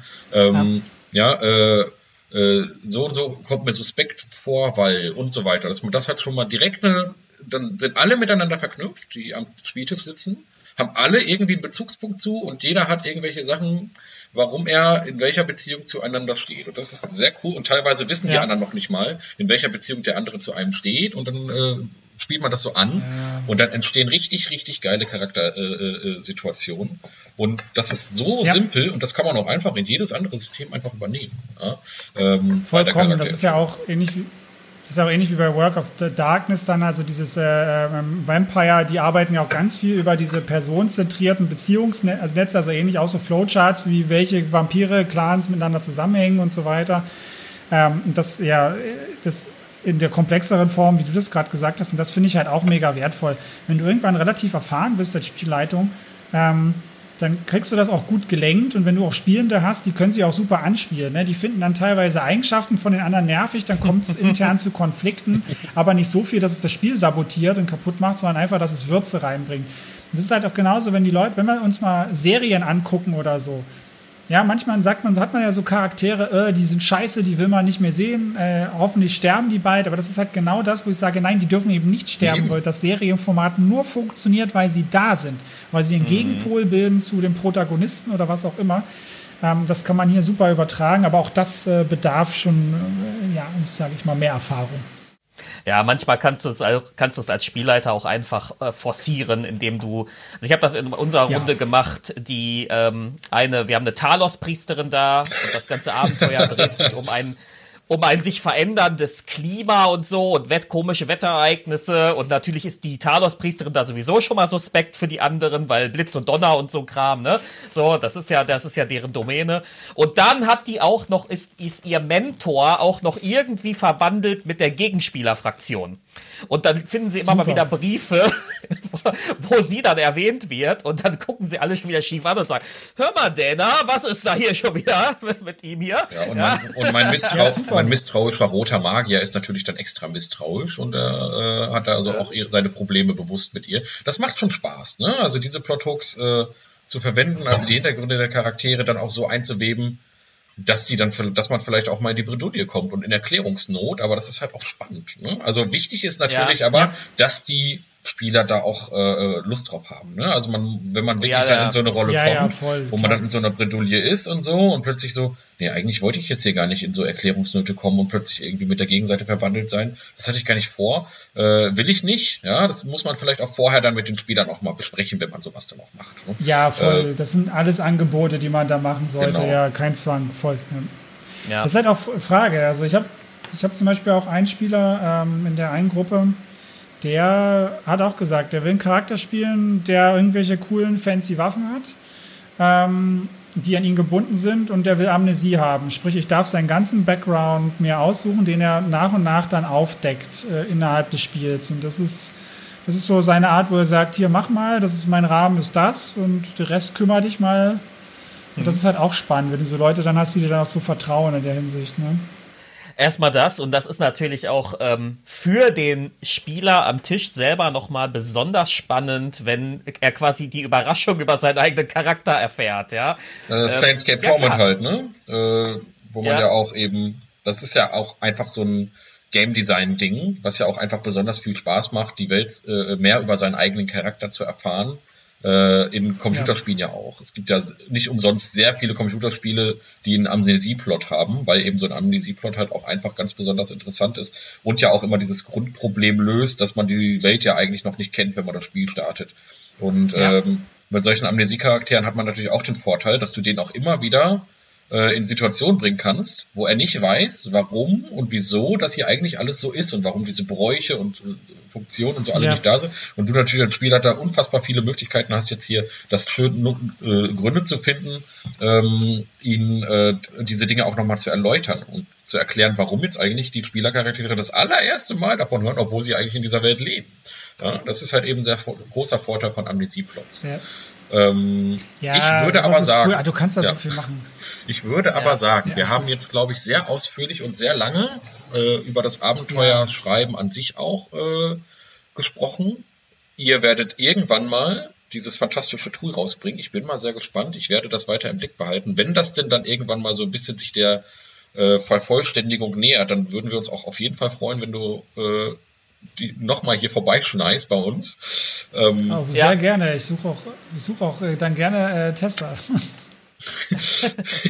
ja, äh, ja, naja, das Ding immer. ist, äh, ich meine, wir können ja, man kann ja vor sich hin entwickeln, das ist ja wie mit einem Abenteuer, ne? das, man kann ja vor sich hin entwickeln, aber wenn du nicht die Leute hast, die das tendenziell brauchen oder benutzen sollen, mit ins Boot holst, die sich das dann angucken und dann testen und sagen, hey, das ist so scheiße oder das ist cool, dann bringt dir das alles nichts. Ja, mhm. ja, natürlich. Irgendwann ist man in seiner Bubble. Ich, ähm, ich habe ja auch gerade so ein kleines Objekt, was ich entwickle. Das ist aber eine ganz andere Geschichte. Ähm, und wenn man das nicht mit anderen Leuten mal äh, da drüber schauen lässt, dann, äh, dann ist man in seiner Bubble und merkt gar nicht, Moment, ich habe da einen elementaren Fehler an äh, vor zehn Jahren schon gemacht. Das funktioniert jetzt gar nicht mehr. Äh, ja. Ich muss da komplett neu starten. Ähm, man muss halt natürlich immer andere Leute ins Boot holen. Ähm, ich bin auf jeden Fall gespannt, was da noch von euch kommt. Äh, auch jetzt nach, gerade nachdem ich jetzt euer Debütabenteuer jetzt hier gesehen habe. Ähm, ich habe auf jeden Fall Bock und ich freue mich vor allem auch einfach, dass deutscher Content kommt. Guter deutscher Content. Ähm, der nicht unbedingt von, von, von offizieller Seite kommt. Äh, weil mir auch, äh, weil ich gerade so einen Content, den man einfach flexibel in jedes Abenteuer einbauen kann, sehr, sehr äh, wertschätze. Ich freue mich sehr darüber, dass äh, ähm, wir dieses Abenteuer uns äh, exklusiv im Vorfeld schon angucken konnten. Es hat mir sehr viel Spaß gemacht. Aber jetzt kommt noch ein kleiner Schmankerl für die Hörer des Kerkermeister Podcasts. Ihr werdet das in der Folgenbeschreibung bestimmt schon gesehen haben. Oder äh, auch äh, hier im, im Feed. Und zwar ähm, hat der Chris noch ein kleines Geschenk beziehungsweise ein kleines Gewinnspiel für uns. Und zwar die Hörer des Kerkermeister Podcasts dürfen jetzt an einem kleinen Gewinnspiel teilnehmen. Und zwar dürft ihr uns den Namen des zentralen Ortes im Abenteuer von Chris, im Geheimnis des Flüsterwaldes, und zwar meine ich nicht den Flüsterwald, sondern die Stadt im Flüsterwald, den dürft ihr uns bitte einmal schicken an info@kerkermeister-podcast.de und unter allen Einsendungen verlosen wir dann einmal äh, einen Download-Code für das Abenteuer, das jetzt genau gestern, glaube ich, erschienen ist. Ne? Also wir werden veröffentlichen diese Folge am 1. November. Ja. ja das heißt, das, der Release-Termin ist der 31.10. 31. ja. Ah, nee, nee, nee, nee, am 24. Sorry. Äh, am 24.10. 24. Ah, okay, also das ist jetzt eine Woche ist, da. Das ist, äh, ja genau, das ist nicht so schlimm, weil... weil genau, und ähm, äh, unter allen Einsendungen verlosen wir dann ein Exemplar. Ähm, der Chris wird euch da, wird, wird dann mit euch in Kontakt treten äh, mit, der, mit dem Gewinner und wir würden uns sehr freuen, wenn da eine rege Teilnahme ist. Äh, und zwar nennt uns, wie gesagt, den, die, die, die Stadt, äh, in der das Abenteuer spielt. Ähm, wenn ihr nicht gewinnt, kauft es euch einfach. Wenn ihr gar kein Interesse daran habt, an einem Gewinnspiel teilzunehmen, kauft euch das Abenteuer, unterstützt den Chris für seine ganz fantastische Arbeit. Also die ist auch, auch absolut okay. unterstützenswert. Aber Marcel, jetzt ganz, ganz, ganz wichtig, bevor wir den Sack jetzt hier zumachen. Äh, Chris, wo mhm. kriegen wir das? wo, wo kann man es so, kaufen? Dungeon Masters Guild. Ja, Dungeon Master, DMs Guild. Ja, okay. Ja, wo man offiziell äh, den D&D-Content herbekommt. Äh, grundsätzlich, äh, wenn es für euch cool ist, dann gerne auch, äh, kann ich meine, mein, mein DMs Guild-Profil, nennt man das so, äh, auch gerne mit bei euch drunten verlinken lassen. Da, ich genau. habe auch noch andere Sachen hochgeladen, die kann man sich angucken. Die sind Pay What You Want. Ähm, wenn man sich da nochmal überzeugen möchte, da ist auch schon ein One-Shot drauf von Valentinstag, da kann man sich auch mal reingucken, da ist die Grundstruktur gleich von dem Abenteuer, da kann man sich mal einen Eindruck machen, wie das so aussieht. Ähm, was ich so mache. Mhm. Ja. Genau, das wäre cool, dass wir den Link haben und ähm, den findet ihr in den Show Notes. Den Link dazu. Genau und ja. und äh, Kostenpunkt, was was wird was wird man in die Hand nehmen? 9,99 Euro. Very ja, well. Also, das, das lohnt sich für äh, viele Wochen das auf jeden Fall. Spaß und vor allem, wir haben das ja schon mal angeteasert, das Abenteuer hat Wiederspielwert, da man wirklich äh, davon ausgehen kann, dass die Spielercharaktere bei der ersten Runde nicht alles sehen. Und wenn ihr zwei Runden habt, dann habt, könnt ihr das direkt in der nächsten Runde nochmal benutzen und habt als Spielleiter auch keine Langeweile, weil die Charaktere garantiert das gleiche nicht nochmal machen. Daher also wirklich ein sehr schönes Abenteuer mit Wiederspielwert da sind die 9,99 Euro auf jeden Fall sehr gut angelegt. Ja, ja sehe ich Und auch. Ihr könnt so. auch bequem Evil Run machen, wenn ihr Bock habt. geht, geht wunderbar. Ja. Geht, geht wunderbar, Ja. geht wunderbar. Ja, da hatte ich, das hatte ich, das hatte ich gesehen, aber da wollten wir ja spoilerfrei bleiben. Aber ja, das geht, liebe Leute. Ja, also Marcel, dein roter Magier, ne? mein roter Magier, ja, ja, ja. Wobei. Ich, ich sorge nur, ich, ich sorge nur für alternative Spielweisen. Ja, aber, aber genau äh, so soll es ja auch sein. Nee, also äh, ganz super. Ähm, jetzt, äh, Chris, hast du noch irgendwas zum Abschluss? Eine Botschaft an die Welt? äh, ja, erstmal vielen Dank, äh, dass ich hier sein durfte, dass wir uns so lange so nett unterhalten haben.